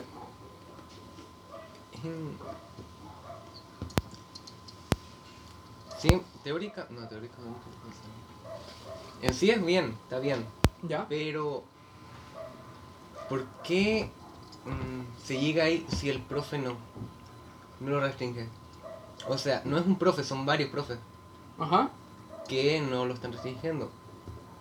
Y ya, un punto en que ya. ¿Cómo se llega al ministerio? Porque uno diría, es un caso de una escuela, dos escuelas, pero ¿cómo sabes que son tantas escuelas también? Claro, Es que lo habló el, ministro, lo habló el, el ministro, o sea que esto, este es un plan principalmente que se va a, a reflejar en las escuelas estatales del... Porque obviamente no van a poder influir en escuelas privadas. po. Cuando algo llega a un ministerio es porque eh, las personas afectadas, en este caso son los profesores, se los, se, se los hacen llegar a, a, lo- a, a su, a, a sus autoridades. Claro. Esa inquietud, esa molestia, ese... ¿cachai? Entonces no Por eso tienen- llega al ministerio. Ya, ahora, Habla de que no tienen la capacidad para restringir el uso del teléfono. llegaste al punto de que quería que yo llegara ahí. ¿Dónde está la responsabilidad del profesor? En este caso. Porque a mí, al menos a mí personalmente, y aquí me van a funar. no, porque, en serio, porque si hay algo en que yo no creo, ¿cómo se llama esto? Es en ceder responsabilidades. Cuando, no sé, pues por dar un ejemplo, si alguien va y me dice, ¿cómo se llama esto? Em, tenemos tal problema de educación, ¿cuánto? Y voy a quejarme con el Estado, primero siempre le pregunto, ¿cuál es tu responsabilidad con eso? Eh, soy profesor, ¿intentaste arreglarlo? No, entonces no puedes quejarte. ¿Qué hiciste al respecto de? ¿Qué hiciste al respecto de? Nada. Nada. ¿Y te vayas a quejar? Primero no cumpliste tu responsabilidad y ahora quieres ceder responsabilidad. El problema es que cuando tú cedes responsabilidad, cedes autoridad también. Eso quiere decir que el ministerio, el ministro, el ministro si quiere, va y dice, si fuese más autoritario, no sé, si fuese Mussolini, por un ejemplo, Casto iría y dijera a todos los niños que me, que me están Casto, no sé, si los pillan cinco veces con el celular, me los pulsan del colegio. Y los profesores pueden decir, no, no, es que no, esto- entonces hazlo tú. Yo lo veo por un, por un lado, a ver, por, eh, por, lo, por lo siguiente. Eh, en este tiempo, como, como conversábamos delante, la voz del apoderado, tanto como la del niño, se escucha mucho más que antes. Mucho, mucho, mucho más. Y no será que eh, en, en- en Italia, digamos, los profesores primero quieren verse respaldados por las autoridades ¿Ya? y luego hacer cumplir la ley antes que llegue un apoderado, un niño o una cantidad de apoderados alegando o acusando a tal profesor porque no deja a sus niños usar el celular. Que es algo tan necesario para que yo tengo que saber cómo está mi hijo. Quiero saber si a mi hijo le pasó algo. ¿Me entiendes? Entonces, ¿no será que ellos quieren verse respaldados por... Es un... Yo como profesor, No, diga, el, el tema que acaba de poner ahora me, me gusta bastante, de hecho. Y- y, ¿sabe yo como profesor, No yo como lo prohibiría. Sí o sí. ¿Ya? En sala de clase, yo veo un, un- un- celular en la mano Sí. y se requisa. Ya. Y que venga el apoderado. Perfecto. Y que venga el apoderado porque yo soy capaz de... Yo, yo enfrento a apoderados. Ajá. Yo me, yo me como los apoderados con limón. Ah, chucha. O sea, a mí no me vienen con, a mí no me vienen con atado. Y si el apoderado viene y me dice, ¿sabes qué? ¿Por qué le quitó el celular? Porque eh, aquí se viene a estudiar. Pero es que mi hijo está... No. Si yo les digo, saquen todo su celular porque vamos a buscar información, perfecto, ningún problema. Exacto. ¿Qué es lo que dice la misma noticia? El, el uso, el uso de Uso pedagógico. está- uso pedagógico y con permiso del profesor. Claro. Pero si yo no estoy pidiendo celular, no tiene por qué sacarlo a la mitad. Y si el niño está aquí, en mi sala, en mi curso, en mi clase, está estudiando con lo que yo estoy informando. Claro. No tiene que sacar el celular y ustedes saben también que no nos pueden llamar entre, entre ciertas horas. A menos que sea algo, pero... Está, y está el teléfono de la escuela.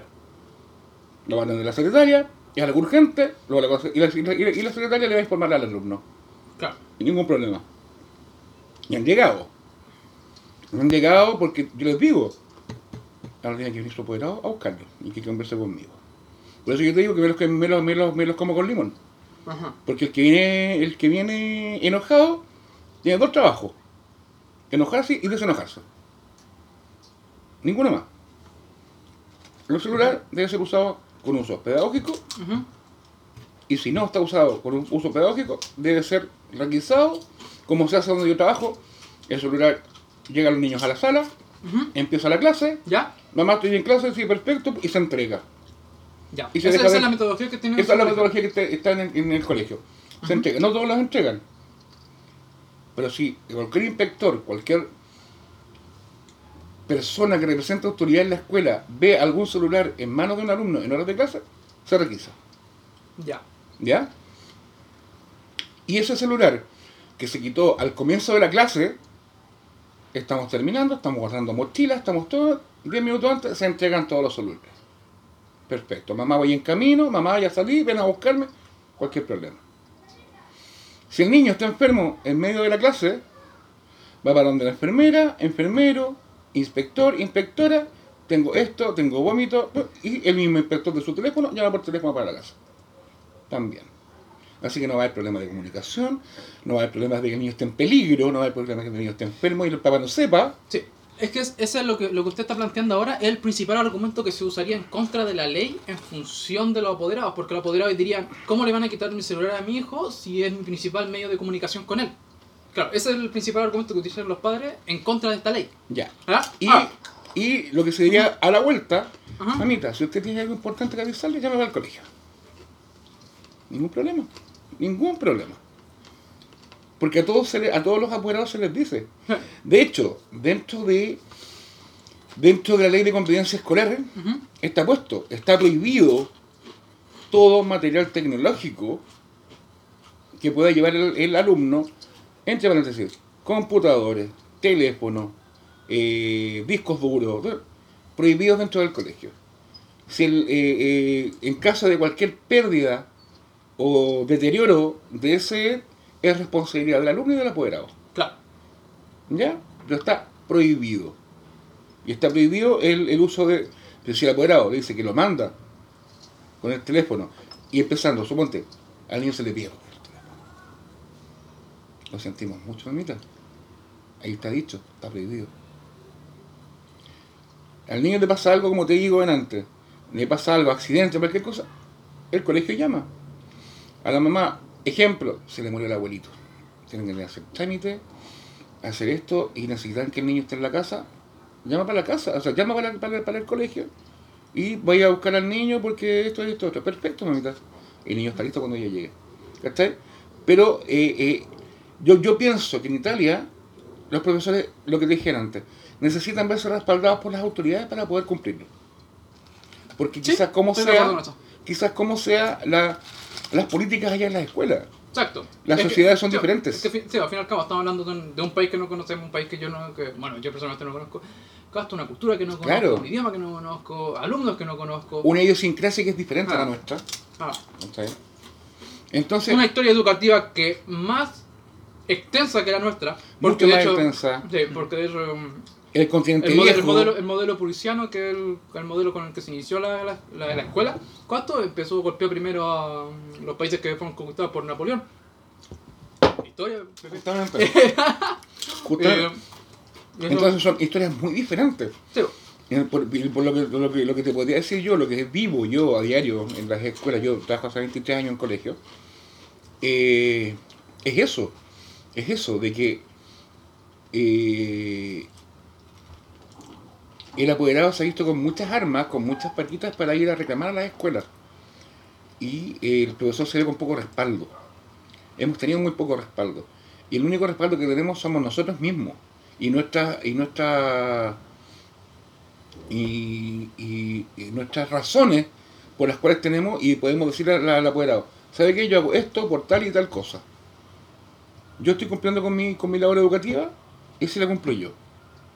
Si te gusta, bueno, si no, agua nomás, aguantarse. ¿Tienen que quitar el celular una vez? No. Ah, no. ¿No? ah, no. Sí. ¿Sí? ¿Qué Pero tal? ese ya es otro, otro tema. ¿Ah? Ese es ya de otro saco. Yo no lo sabía. ¿Ah, otro? Ah, yo no me lo... Harina de otro saco. Ah, ese ya es no de otro saco.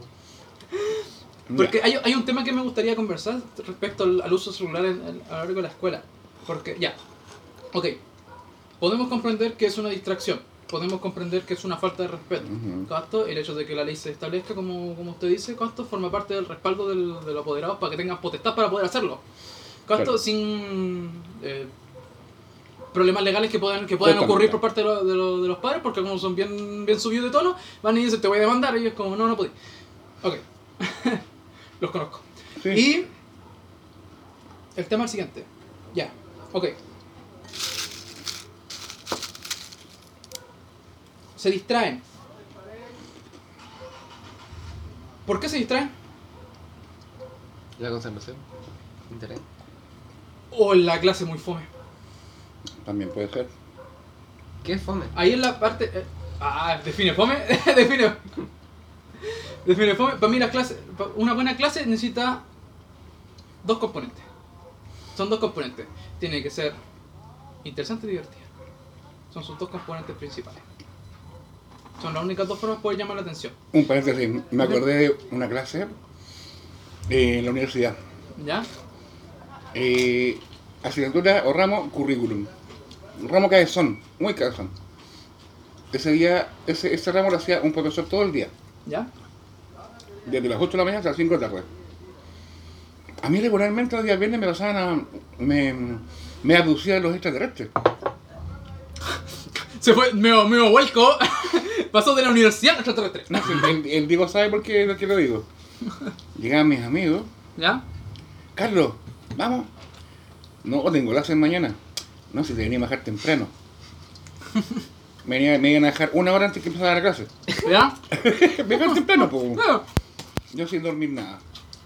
Tú ubicas al perro Drupi, Sí. No. así hablaba el profesor. Y para más remate te pasaba PowerPoint. O sea, apagaba la luz. No. Entonces yo me ponía lentes, oscuro. Entre paréntesis rápido, entre paréntesis rápido. No. Clase apagada, con luz apagada o muy, o muy oscuro. ¿Te dormí? No. ¿Seguro? Seguro. Yo me duermo. Yo no me duermo ni en la micro. Yo te juro, me dormía. Yo me Y duermo. cuando empezaba a roncar, tenía a la Danila, mi- a mi compañera y partner, al lado, pa, me pegaba codazo. Allá, sabía que estaba roncando. ¿Cachai? Pero eh, era, era terrible tener currículum día sábado, todo el día, después una- de una abducción. y todo de y, con, y PowerPoint. Con Power- bueno, saqué el mejor promedio en todo caso. Ahora, tú dijiste que yo definía la fome, ¿cierto? Ajá. Ya, voy a definir fome. Eh, predecible. Monótona. Impredes- predes- predecible. Monótona. Y... mm, Poco efectiva. O inefectiva directamente. Defino las tres que de- defino las tres definiciones de las definiciones. ¿Ya? Eh, empezamos por la última. Poco efectiva me refiero a que la información que se está pasando con esto no sirve absolutamente nada. Y el alumno lo sabe. Y el alumno lo sabe. Es como, no sé, pues, estar en cuarto medio que estén pasando eh, algoritmo. ¿Cachai? Y sabéis que no vaya, sabéis que no vaya, bueno, creo que tú vayas a un poco, Mm. de hecho tú vayas a hacer algoritmo. Basta. Pero otro, no sé, pues, el, otro, el otro- otro estudiante atrás que obviamente va, va, va- claro, va a ser administrador de, de gasto, que va a estudiar, no sé, biología, no le interesa. ¿Cachai? A eso me refiero, ¿ya? Lo segundo, eh, predecible, me refiero a que llega la profesora y ya sabéis perfectamente cómo hacer la clase. ¿Vale? Entonces no tienes pico de interés. ¿Cachai? Es decir, como sé perfectamente qué es lo que va a pasar. Y va a ser plano. ¿Cachai? Ese es el problema. Tú cuando predices algo, se vuelve poco interesante porque a tu cerebro no le resulta estimulante porque ya lo conoce. ¿Cachai? Hay, una, hay un libro que es muy genial que significa, eh, que, el libro creo que se llama Educar al cerebro. Y es cómo mezclar la neurociencia con la educación. Y esta autora creo que eh, habla de, de, lo- de los picos de aprendizaje. Ella dice, todo momento en tu clase tienes que tratar de ser impredecible. Porque la, la, la, hecho de ser impredecible en una clase hace que el alumno te, te mantenga en atención constante porque no sabes lo que hay que hacer. Es como estar dando lección y hacer así, ¿cachai? Y todos sus cerebros hicieron esto, ¡pa! Se pegaron un, un shock de, de atención. ¿Cachai? Diciendo, las clases deberían ser, deberían ser eh, montañas rusas. Para arriba y abajo, con su alto y su bajo. Pero una predecible significa ver todo el recorrido. Y saber que no va a haber nada, no va a haber, un- no va a haber una curva, no va a haber una subida, no va a haber nada. ¿Cachai? Y lo otro monótona es que significa que es una clase que ya tuviste. Es como, no me refiero a que la tuviste, ya la tuviste, así me refiero a El mismo. Misma cuestión, mismo PowerPoint, misma letra, misma voz monótona del profe, misma forma de expresarse, misma prueba, misma tarea. Monótona. No tiene. No hay diversidad. Esa es mi definición de fome. ¿Ya? ¿Es adecuada? ¿Tú eres el alumno? ¿Lo aceptáis o no lo aceptáis? ¿Sí? ¿Sí? Sí. ¿Qué le agregaríais? Fome en términos educativos. Para un alumno. Explícate. O que la gente te escuche. fome, estamos hablando de fome en la educación. Sí. Para un alumno. Pero ¿qué hay de fome más en lo cotidiano? Algo desinteresante, algo que nos llama la atención. ¿Pero qué ¿Qué, algo qué- que- qué- qué te está pasando, profesor? ¿Qué? No, pero, o sea, Y estamos hablando de lo que está pasando en clase. ajá. Ya me mataron. No, es que también, pues, es que, mira, le voy a agregar otro más, ahora que lo, lo mencionaste. ¿Cuánto? Voy a agregar otro, otra definición a lo que tendría que ser una clase de fome. Porque es contra también cae mucho el profesor. El cómo enseña. Yo a- Un profesor puede convertir una clase fome en la clase más Yo te voy a divertida de la describir- historia. Describir una, una, una, clase, una clase de fome que yo le he visto. Ya profesor hace callar a los alumnos. ¿Ya? Eh, digámoslo, a ver, ya va a empezar una nueva unidad. Abran el libro en la página 125. Ya. Eh, Elijamos una materia. Digamos inglés. Unidad eh, historia. Historia. El- el- Elijamos en historia. La revolución industrial.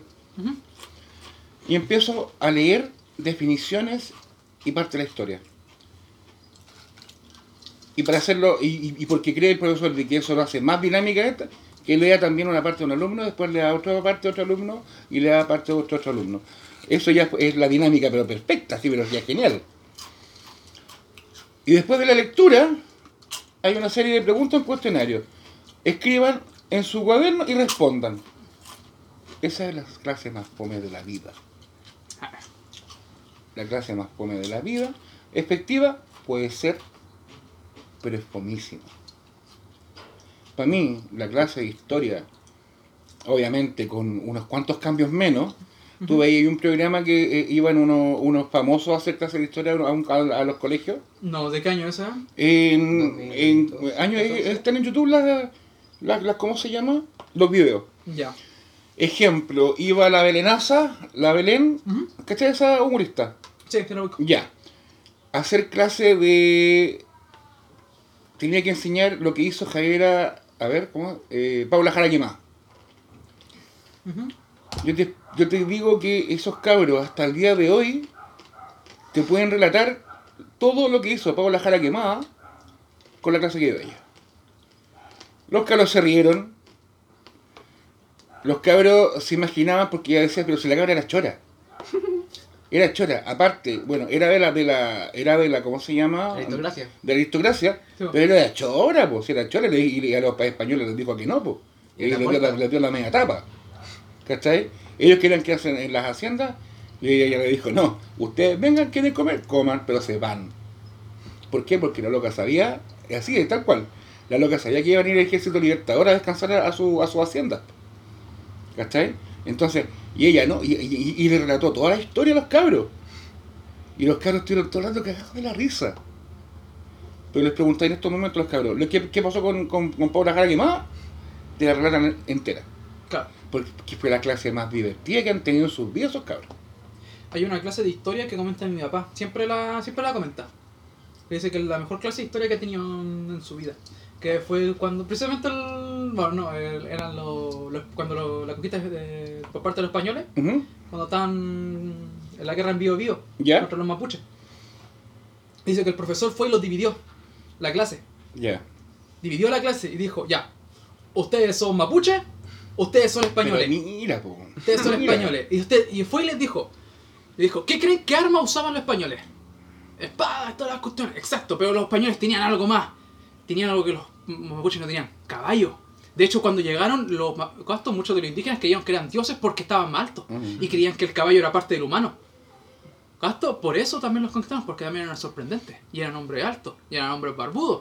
¿Gasto? Y, le, y le explicaba eso. Entonces ustedes tienen que ponerse en cuatro, así, va, y un carro de seguridad y, Y, se- fijarse el caballo. necesitaste PowerPoint, necesitaste. No, no, es, en este, no bueno, me, lo, me lo nada. Y No después, iba con, tipo, después iba con mi, mi otro, mi- con mi otro y decía, ya, pero ustedes tienen, tienen una jerarquía. Ustedes tienen al cacique. Elijan al cacique. Ya, pero el cacique es el más fuerte. ¿Quién de ustedes es el más fuerte? Así, yo, profe, no, yo, ah, dense una vencida. ¡Oh, ah, ganó! Listo, ya, este es el cacique. ¿Por qué el cacique? Porque es el más fuerte. Claro. Gasto, y, y así lo y así le explicaba y después lo hacía enfrentarse. Po. Pero lo hacía enfrentarse tirándose papeles. Obviamente no se, no se agarraba no expulsado, pero se lanzaban papeles. Buenísima clase, po. Claro. Buenísima clase. Dice que ha sido una, una de las mejores clases que ha tenido en historia. Y precisamente porque cumple los requisitos. Es divertida, es interesante. Claro. Y puede combinar lo interesante y lo divertido con información técnica Ujú. que después va a ser evaluada.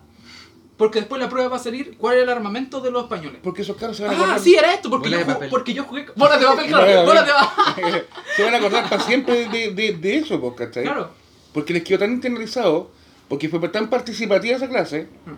Buenísima clase, pues, Y buenísima. ahora, unámoslo con el tema. ¿Usted cree, Diego, tú crees que en esa clase en la que los niños estaban separados, peleándose entre ellos, alguno de ellos estaba con el celular en la mano? No. ¡Ni cagando! No, pues. Es la clase más divertida de la historia. Está entretenidísima esa clase, ¿cachai? ¿Este? La de la tipa que me mencionaba usted, que se me fue el nombre. Gato, Bien. ¿alguno de los niños andaba con el celular? ¿De qué cosa? En el celular, en, el, en la clase como usted ¿En la, en la clase que, que yo te relaté? Sí. ¿La clase fome? Bueno, la, la No, clase la- divertida, la divertida. No, estáis loco. Ninguno. No, estáis loco. Nadie. Y, y, todo así. Claro. ¿Cachai? Todo así, todos riéndose, ¿cachai?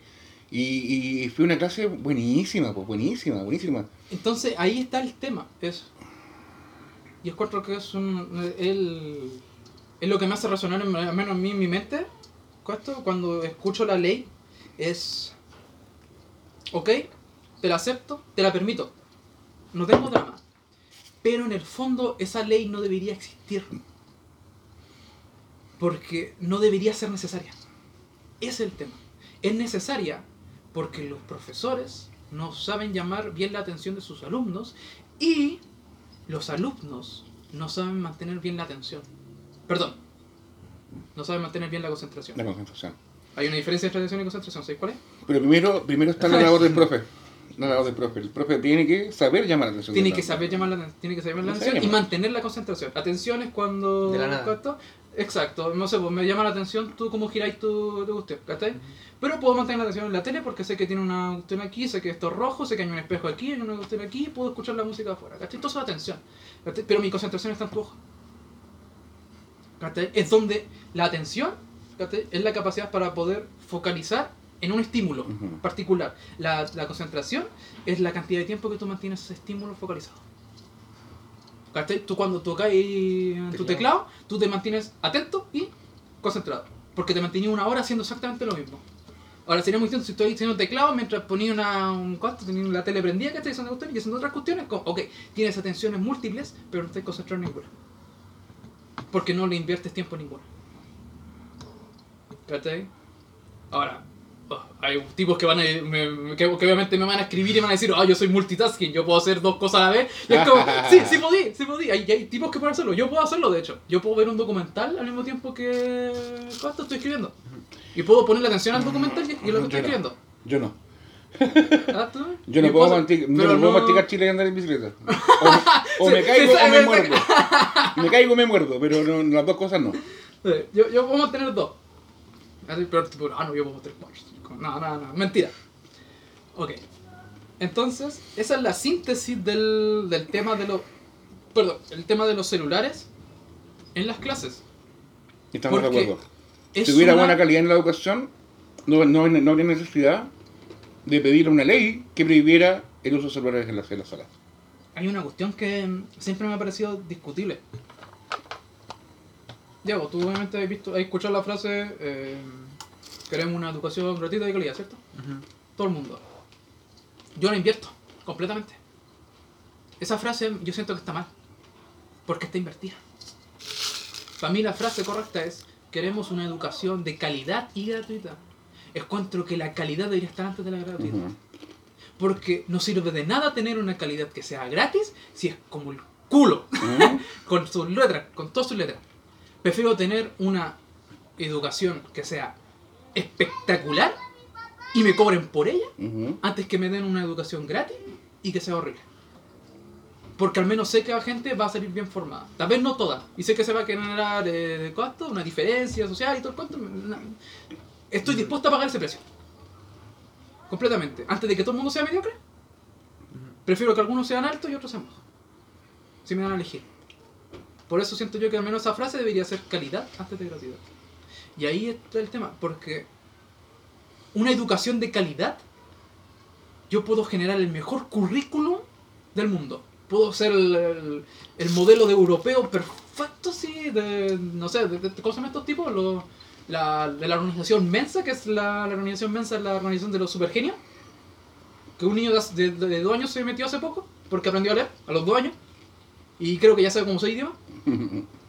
Todo, de hecho, para poder entrar a la mesa tienes que tener sobre 130 IQ, creo, si es que no me equivoco. Ya. ¿Ya? O sea, es el club del super genio. ¿Ya? Yo podría tener la, la educación de esos tipos, yo podría tener la mejor cuestión, yo podría tener los mejores programas educativos, pero si no tengo profesores de calidad que sean capaces de impartirlo, no sirve de nada. Es como tener una joya y en el proceso en que va a llegar al alumno, que el- el- en el proceso está el profesor, que es el que tiene que repartir esa información, esa formación. Si el profesor es como el culo, corrompe toda la educación. Yo, siempre he creído, si queréis formar una buena educación, parte por- por- empieza por los profesores. Empieza por los profesores. No por el currículum. Yo estudié No por la infraestructura. Yo estudié pedagogía y yo pondría más, eh, pondría más rigurosidad. Que sea más difícil ser profesor. Sí. Pondría más rigurosidad en las universidades.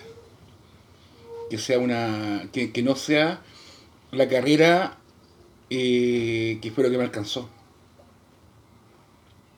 ¿Cachai? Ujú. Porque muchos, y a muchas personas yo he escuchado.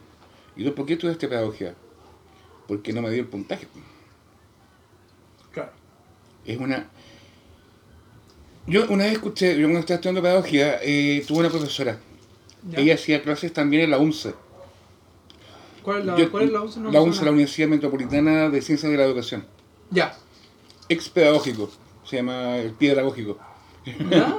¿Ya? en, en su tiempo. En su tiempo era, era el pie pedagógico, Ujú. por las protestas y todo. Eh, Ana María Beckman, ella nos decía, nosotros tenemos una responsabilidad tan grande, Sí, tan grande, como la de un médico. Sí. Estoy de acuerdo. El médico eh, puede matar a alguien. Nosotros podemos marcar toda la vida de alguien. Podemos dañar la vida de alguien Sí, definitivamente. para siempre.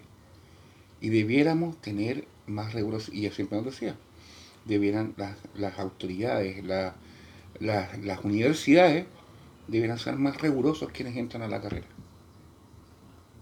Porque es una carrera muy delicada. Yo le encontré toda la razón a esa señora. Sí. La odiaba. Te juro que la ¡Oh, otra odiaba. Te juro que la odiaba. Yo empecé odiándola. ¿Ah? En la universidad a la, Ana María Beckman. Igual que la, la, la, la Chuli. Claro, profesora no- normalista. Normalista, pero de- de normalistas que poco quedan en estos momentos. Eh, rígida, pero ya no te cuento cuánto. La odié cuando la conocí. La terminé conociendo amándola. Era la mami. Íbamos a pedirle eh, que nos ayudara a la UNCE cuando no estaba en la universidad donde yo, donde yo estudiaba. Íbamos a la UNCE a pegarnos, nos pegábamos medio pique y ella nos daba el tiempo para ayudarnos en, en lo que teníamos que hacer. A pesar de que tenía muy poco tiempo porque ella era jefa de carrera. ¿Ya? ¿cachai? Y doy gracias, muchas gracias a los profesores, a todos los normalistas que tuve, que tuve como profesor en la universidad. Porque yo tenía un estigma contra ellos. Profesores viejos, la vieja usanza, están pasados de moda. Es lo que suelo los, decir. fueron los mejores profesores que tuve en la universidad. Los mejores profesores. Y me sacó el sombrero con ellos. Es interesante. Es un fenómeno que tú vayas a conocer. Muchos de los mejores profesores que hay a ver van a ser de universidad. Los mejores. Yo no recuerdo profesores de básica que me hayan marcado, pero sí recuerdo profesores de media que me, que me han marcado. A mí me marcaron los que, son, los que fueron normalistas, los que fueron de la escuela normal, hijo. Antiguamente los profesores se educaban en una escuela que se llama normal, de norma. Ah, De la- de normal viene de la, de la palabra norma, regla. A la antigua, con uniforme, uno tras de otro, todos callados como una foto. ¿Cachai? Así se educaron ellos como profesores.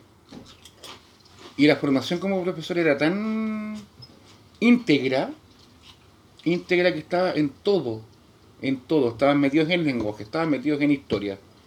Si había que ir a hacer eh, zona a, rural, se llevan a hacer zona a rural con los cabros y cocinaban con los cabros en la escuela, almorzaban. ¿Por qué? Porque los cabros no podían irse para la casa, pero tenían que estar una semana en la escuela, ya porque no por- porque era, era imposible regresarse a la casa y tenían que volverse los fines de semana. Yo tuve a mi gran profesora, amiga, eh, Victoria Cubillo, que fue la que me adoptó cuando yo llegué a trabajar acá, ella, ella siempre cocinaba con los cabros, dormía en la escuela, normalista. Gran profesora. Todos los profesores normalistas que conocí, viejo, han sido unos grandes, grandes, grandes profesionales. Porque se han tenido que adaptar a los tiempos, a las sociedades y a las economías. Mm. Y lo supieron hacer muy, muy, muy bien. Para mí, yo. Todo el respeto a... todo el respeto y no se van a volver a ver porque ya están viejitos ya. Sí. Muchos ya están falleciendo, otros están jubilados, pero grandes profesores, grandes profesores y, y doy un saludo, quiero dar un saludo al cielo, porque ayer falleció también una, una gran colega, Ana, Ana María Vallejo, eh, profesora de matemática, normalista, tenía cáncer, se lo diagnosticaron hace un mes, no duró mucho y se fue. Gran profesora, un sentido del humor increíble, se reía con sus pollos, con sus cabros, todo el rato. Siempre agradecida a la vida y gran profesional. Así que, Anita, un abrazo para ti en el cielo. Eso. Sí, no, sí. Está bien, está bien. Todos hemos tenido esos, esos casos porque yo. Yo estaba en primero y segundo medio, yo, yo estudié en el colegio Terra Austral, Terra Austral Oeste. que Estaba súper cerca donde yo, donde yo vivía. Y tenía el profesor que se llamaba como yo, el profesor Marco. Y él me dijo, yo diría que es el profesor que más me ha marcado en mi vida. Y él me enseñó una cuestión muy grande porque era el profesor que era de, era de tecnología. O sea, una hora con él a la semana. Eso era todo. Pero era la hora. Era la, Era bacán. la hora. Y teníamos debates, discusiones en medio de su clase. Hablábamos temas educativos, temas, temas filosóficos. Y era como, ¿por qué estamos hablando sobre este tema de tecnología? Y era porque el profesor sentía una pasión tan grande al querer enseñar que creo que parte de eso es lo que me contagió, honestamente. Pero este profesor, recuerdo la clase en que fue y nos dijo, hasta habló sobre el futuro, sobre la, la elección de una carrera. ¿ya? sobre la vocación. Y él dijo, hay dos clases de trabajo. Dijo, ¿trabajas con las personas o trabajas para las personas? Y dijo, lo voy a explicar rápido. Un gastrónomo trabaja con las personas o para las personas. Y él decía, trabaja para las personas. ¿Por qué? Porque muchas veces el gastrónomo no va a ver al cliente, simplemente va a ver el platillo y se lo va a ir a dejar. ¿Ya? O sea, su medio de trabajo principalmente son alimentos. Él tiene que aprender la teoría de la alimentación, nutrición y toda esa clase de toma. Tú vas a trabajar para las personas, si llegas a ser ingeniero, porque tú vas a trabajar, tú estás trabajando generando un producto que después va a ser usado para las personas, ¿cierto? Sí. ¿Ya? Pero un psicólogo, un profesor, un enfermero, un doctor, trabaja para las personas o con las personas. Él trabaja con las personas. Porque él no puede trabajar si no hay otra persona al medio. Un doctor no puede hacer absolutamente nada si no hay un, si no hay un enfermo, si no hay alguien que necesite una cirugía. Entonces, ¿qué lo hace él? No hace nada. Tú podías hacer cosas. ¿cachai? Pero ahí está la diferencia. Y él dijo, tienen que decidir rápidamente qué clase de profesional quieren ser. Quieren trabajar para las personas o con las personas. Y con esas palabras yo me di cuenta y dije, wow, yo quiero trabajar con las personas. ¿Sí? Por eso soy psicopedagogo, por eso soy profesor. ¿Sí? Y en el futuro próximo yo voy a ser psicólogo también. Y voy a ¿Y ser sabes- psicólogo infantil. ¿Y sabes por qué distingo yo muchas veces a los profesores normalistas?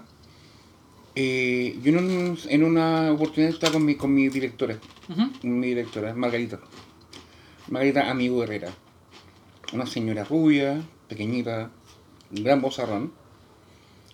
Y en una oportunidad, un, en, la- en- en los cursos, cada curso, cada profesor jefe tenía su computador. ¿Ya? Y habían tres profesoras que tenían el computador malo. Y no llamaban qué hacer. Porque tenían su computador malo. Y ella, en una oportunidad, viene y, se enoja. ¿Ya? Y le dice, pero ¿por qué tanto el computador, el computador? Yo cuando estaba, hacía clases con una hoja de diario, hacía toda la clase. Y ustedes porque se les echó a perder el computador, se les fueron, se les fueron todas las ideas. Claro. Ya, vamos, pásame el computador para la casa, se los quitó. Hace la casa mierda.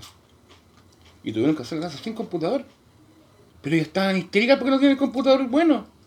Viejo, el profesor hace la clase con o sin computador. Sí, pues. El profesor hace la clase con, con un par de papeles. Y hace la clase. Claro. Así que vayan nomás. Mm. Hay un gran pedagogo, José Antonio Marina, debería buscarlo. José Antonio Marina, español, si es que no me equivoco. El tipo ha escrito en libros de educación muy, muy geniales. El tipo. Y él tiene esta filosofía de que, cosa esto? Tú cuando educas, esto? Tú educas, tú tienes que educar al individuo como tal. Tú no educas al grupo, tú educas Claro. al individuo. Mm. Y tú los buscas, a cada uno de ellos. ¿Ya? Y dice, cuando tú educas, tú tienes que educar con tu mente porque es la principal herramienta de un docente. Es tu mente. Durante miles de años hemos educado con pizarra y tiza. Pizarra y tiza. Ahora un docente tú vas y le quitáis el, papel, el, el libro de clase y el, computador como usted dice y se caen y se, y se tiran al suelo y, te un berrinche. Y es como, Y te fuiste negro. y te fuiste negro. Es como, no, como, no, ¿qué estáis haciendo? Entonces no sabes educar. Porque educar es educare. De la palabra educare que significa sacar de adentro. Y tú no le vas a sacar nunca nada de adentro a un grupo, tú le vas a sacar siempre adentro a un individuo. Por eso a mí la palabra alumno no me gusta. ¿Sabes lo que significa alumno? Sin luz. Sin luz. Sí. Y tienen luz. ¿Por qué, ¿Por qué son sin luz si tienen su luz? Hay que saber sacarla nomás. Tienen luz. Y. Sí, eh, eso, eso tiene que ver mucho con la teoría de la tabla rasa de, la- de los primeros años de la psicología. Claro. Cuando se creía que lo- el cerebro humano ¿cachai? Nacía intrínsecamente sin conocimiento. ¿Cachai? De hecho, si no me equivoco, no, no fue Sigmund Freud, no me acuerdo quién fue, Leon Festinger, Abraham Maslow. Bueno, fue uno de los grandes psicólogos, fue y le dijo, dame 10 niños y te voy a generar 3, abogados, 3 médicos y todo lo que Porque él creía perfectamente que era una tabla rasa, que no había nada en su cerebro, entonces podía llenarlo con lo que él quisiera. ¿Cachai? Siendo que eso, obviamente, actualmente no se sabe, sabe que es una mentira total. Ujú. ¿cachai? Porque nosotros tenemos un. ¿Cuánto? Una. Instinto. Tenemos un instinto, ¿cachai? Pero principalmente se llama filogénesis, Ajá. ¿ya? Que, es la, que son. ¿Cuánto? Comportamientos heredados de, nues- de nuestro antiguo. ¿Cuánto? De nuestras antiguas generaciones que son aprendizaje. Por dar un ejemplo, yo tengo un gato hace poco, ¿ya? Y él come. Y cuando come hace esto, empieza a rascar el suelo, Buscando alimento. mm, mm, guardándolo. ¿Cachai? Guardándolo. Y es como, ¿dónde aprendió eso? Si es un cachorro, ¿dónde nadie le enseñó? Comportamiento filogenético. ¿Tú sabes de dónde viene el, de lo que, el que los gatos se laman la, la piel? No. Viene de que ellos vienen de los felinos. ¿Qué hacían los felinos antiguamente? Cazaban. Y cuando cazaban les quedaba la sangre. Y para poder que no fueran, eh, que no los olieran los demás, Ajá. tenían que lamerse toda la sangre que les quedaba en la piel. De ahí viene que los gatos se lamen todo el día. Exacto, comportamiento filogenético. El aprender a caminar, el aprender a hablar, el aprender a, a- a chupar, que es una de las cosas, primeras cosas que hace el bebé. Tomar. ¿Hay cachado que los bebés de, de un mes, tú bailes poniendo ellas esto? Instintivo. Instintivo. Comportamiento filogenético. Pero más importante que eso tiene que ver con el temperamento. Tu, tu psicología está compuesta de dos elementos. Temperamento y carácter. Tú tienes un temperamento y tienes un carácter. La mezcla entre los dos hace tu personalidad. Diego, la persona que está aquí enfrente mío, ¿cachai? es la suma de esos dos elementos. ¿Ya? Pero tiene una variedad, un, un abanico gigante de ambos. ¿Cachai? Porque temperamento, ¿cachai? Viene de temperatura. Viene de la forma en la cual tú recibes los estímulos, ¿cachai? Y reaccionas frente a ellos. Si yo pongo 10 bebés, por darte un ejemplo, ya todos los bebés hago así. 7 se van a poner a llorar, probablemente. Y los otros 3 no, no se van a. Uno va, se van a reír, y otro le va, va a ser indiferente, y el otro va, ¿Va a se va a poner, se va a poner atención. Y es como, listo, tengo temperamentos. Temperamentos neuróticos, temperamentos curiosos, temperamentos tanto. Pero son de, vienen, vienen de fábrica.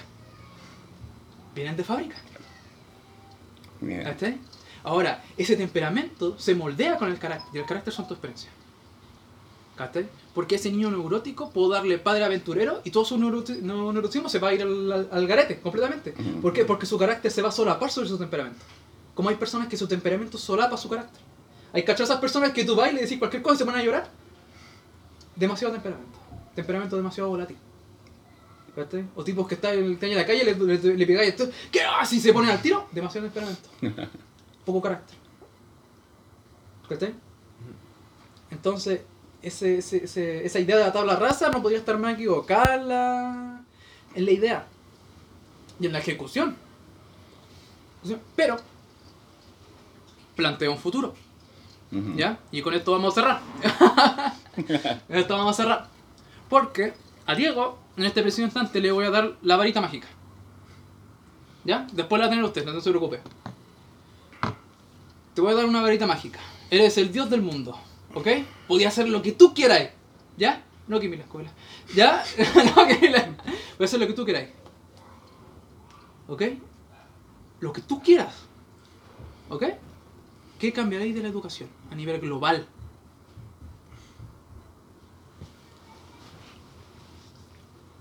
¿Qué es lo que cambiaríais? Piénsalo bien. Yo he escuchado mucho mm, de lo que piensa la gente de la educación como tal. Y siempre se llega casi al mismo punto del. ¿Cómo se dice? De la cantidad de alumnos. Bueno, Ya. como usted dijo, no se educa al grupo, sino al individuo. Pero estamos en un mundo donde educamos al grupo. Hay 30 alumnos, casi 40 en ciertos puntos. Y llegar a un... Sería educar a la antigua, ¿no? ¿Cómo educar O sea, si educamos a la antigua, estamos educando al alumno. Pero ¿cómo se hace eso? No necesariamente. Depende de la educación antigua que estoy hablando. Mm. Si me estáis hablando, no sé, pues, de la educación que tenía Europa con el método Montessori, Ajá. te creo. ¿Cachai? Porque el Montessori eh, se, se preocupa de educar al individuo. ¿Cachai? Es un gran, es un gran modelo. Puedo suponer que usted, usted lo conoce, el modelo Montessori. De hecho, son- aquí en Chile son las escuelas más caras que. Sí, de hecho. Gasto, pero su calidad es innegable. Montessori. Súper. Sí, La Montessori. escuela Montessori, hay pocas, pero hay. Pero hay. Poca. Pero de que... Viene de una, de una autora. Gasto, no, no recuerdo el nombre de la, de la tipa, pero su apellido era Montessori. Y Gasto, y ella trabajaba con niños con, dificultad, con dificultades de aprendizaje, pero principalmente graves. Asperger, autismo, síndrome de Down. ¿cachai?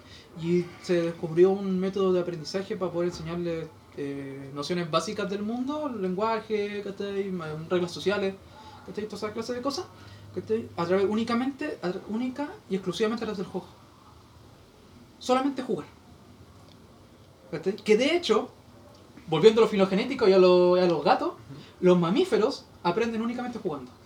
¿Cómo aprenden los monos? Jugando. Jugando, jugando y observando. ¿Cierto? Los gatos, ¿cómo aprenden? Jugando. Aprenden a cazar jugando. De hecho, su, su principal medio de, de jugar es con una- un ratón que tú le, ponís y está aprendiendo qué? A cazar. Para poder obtener una habilidad con la que sobrevivir en el futuro. Y así todos los mamíferos, todos los mamíferos aprenden jugando. Y ella bueno, eso yo ya lo sabía. Pero ella implementó el sistema educativo para poder hacerlo. Si tú vas a una escuela Montessori, tienen. La sala debe tener dos mesas. Porque se sientan en el suelo. Y casi todo lo que está en las paredes son solamente juegos lúdicos. Y, las- las- los alumnos pueden decidir qué aprender. O hacen clases al aire libre también. Claro. Pero tiene que, ver, tiene que ver mucho con el hecho de que les enseñan lo básico, matemática básica, ¿cachai? lenguaje, enseñan a leer obviamente, ¿cachai? todo lo que es necesario para la vida, ¿cachai? A, ni- a nivel básico, pero ya en media se disparan en todas direcciones. En la misma clase tenía un músico, tenía un astronauta, tenía un ¿cuánto? un futbolista, tenía un ¿cuánto? a un ingeniero, a un, a un tipo que le encantan los tanques, a uno que le encantan los videojuegos y a uno que le encanta, no sé, cantar. ¿Cachai? Pero todos ellos conviven, ¿cachai? Y todos ellos potencian sus propias capacidades, pero todo a través del juego. ¿Cachai? Ese, es el, es el método Montessori. Antiguamente, se- Técnicamente no, te están cobrando por jugar. antiguamente, antiguamente se educaba al grupo. Eh, con la reforma educacional se, quieren, se querían ir al, al individuo. De hecho, el profesor ahora en, en estos momentos, cuando está educando, cuando está pasando un contenido, mentalmente él va a tener súper claro que a este le va a costar más, a este también, a este también. Sí. Voy a tener Si que, es un buen profesor. Claro, voy a tener que reforzarle todo lo que estoy hablando a este, a Periquito y a Fulanito. Eh, voy a tener que dedicarle 8 horas más a este, porque este está paveando en este día. Estoy cachando que algo le pasa. Sí. Eso es lo que debería ocurrir en una sala. en estos momentos. ¿Ya? Yo tener súper claro cómo está conformado mi grupo, cómo aprende este, cómo aprende este otro. A este lo puedo sentar al lado de este otro porque este aprende más rápido y este como tiene el carácter más fuerte, le puedo enseñar al otro. ¿Me entendí? Cosas así. Que yo conociera mi grupo. Antiguamente, hijito, era eh, educar al grupo que tenía. A la masa. A la masa. A la masa. A la masa. Estímulo-respuesta. Pavlov. Sí, sí el- el- el- los perros, los Claro. perros que jadean. Estímulo-respuesta. O sea, si tú, yo te estoy dando un estímulo, tú, tú tienes que, tienes que- me tienes que sí o sí darme una respuesta. ¿Tú, tú te sabes del perrito? No.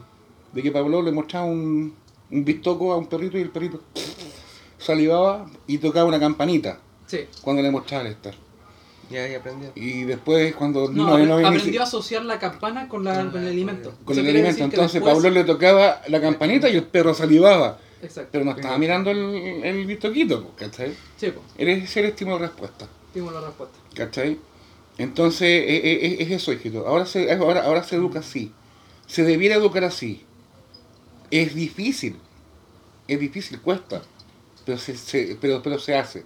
Pero se hace. Ahora, Pero se hace. esa, Eh, educa- eh, esa educación entonces- idílica existe. Actualmente existe. Lo que me gusta es que esa educación la- idílica está ganando terreno. Pero no en Chile. Claro.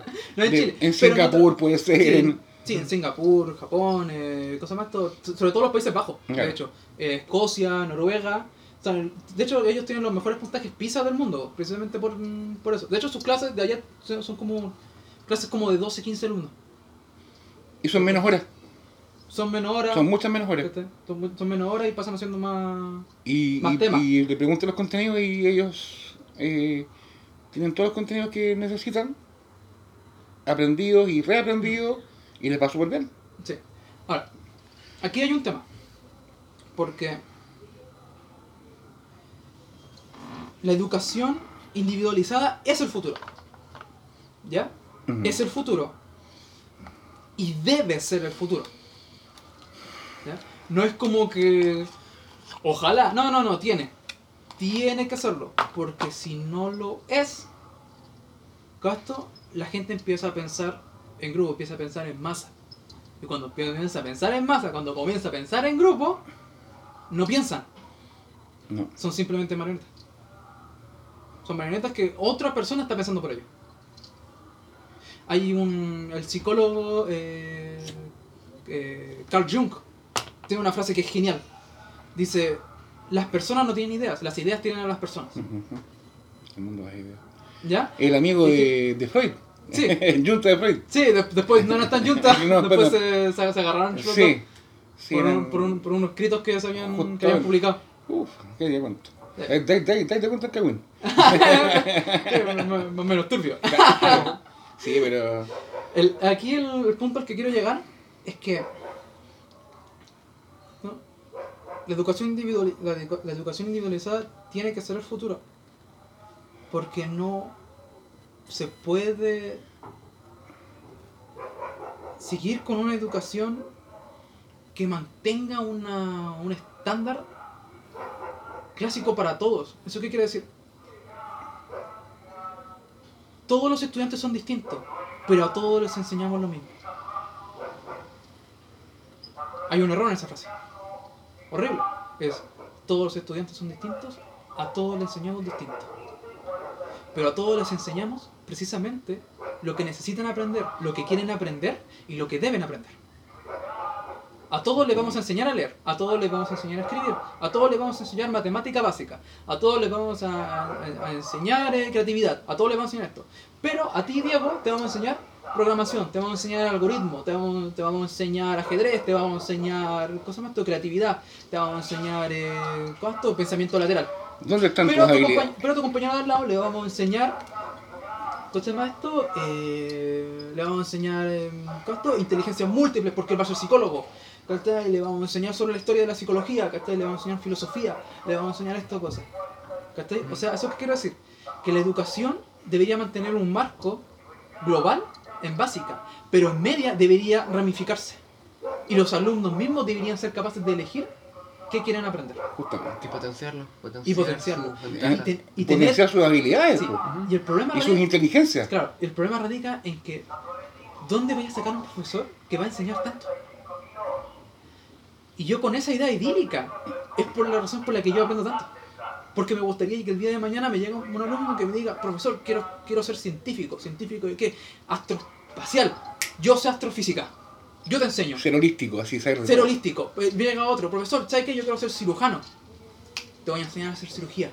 Pero profesor, usted no sabe, te lo voy a aprender y te lo voy a enseñar. Profesor, yo quiero ser biólogo. Te voy a enseñar biología. Pero usted no es profe de biología, voy a aprender.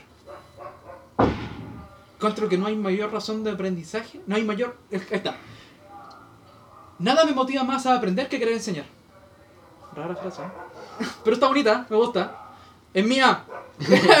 Yo la dije primero porque si un hombre me la quiere robar. Marco San Martín, 27 del.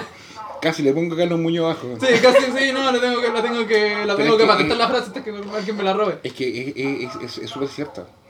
¿De qué te sirve acumular? Es, es como acumular. Acumular, acumular, acumular porque sí. No, pues tenéis que, tenéis que. El conocimiento se debe adquirir para entregarlo. po. Exacto. Exacto, pero ahí está el Esa es la labor del conocimiento. yo puedo aprender mucho, pero si no tengo un alumno que no.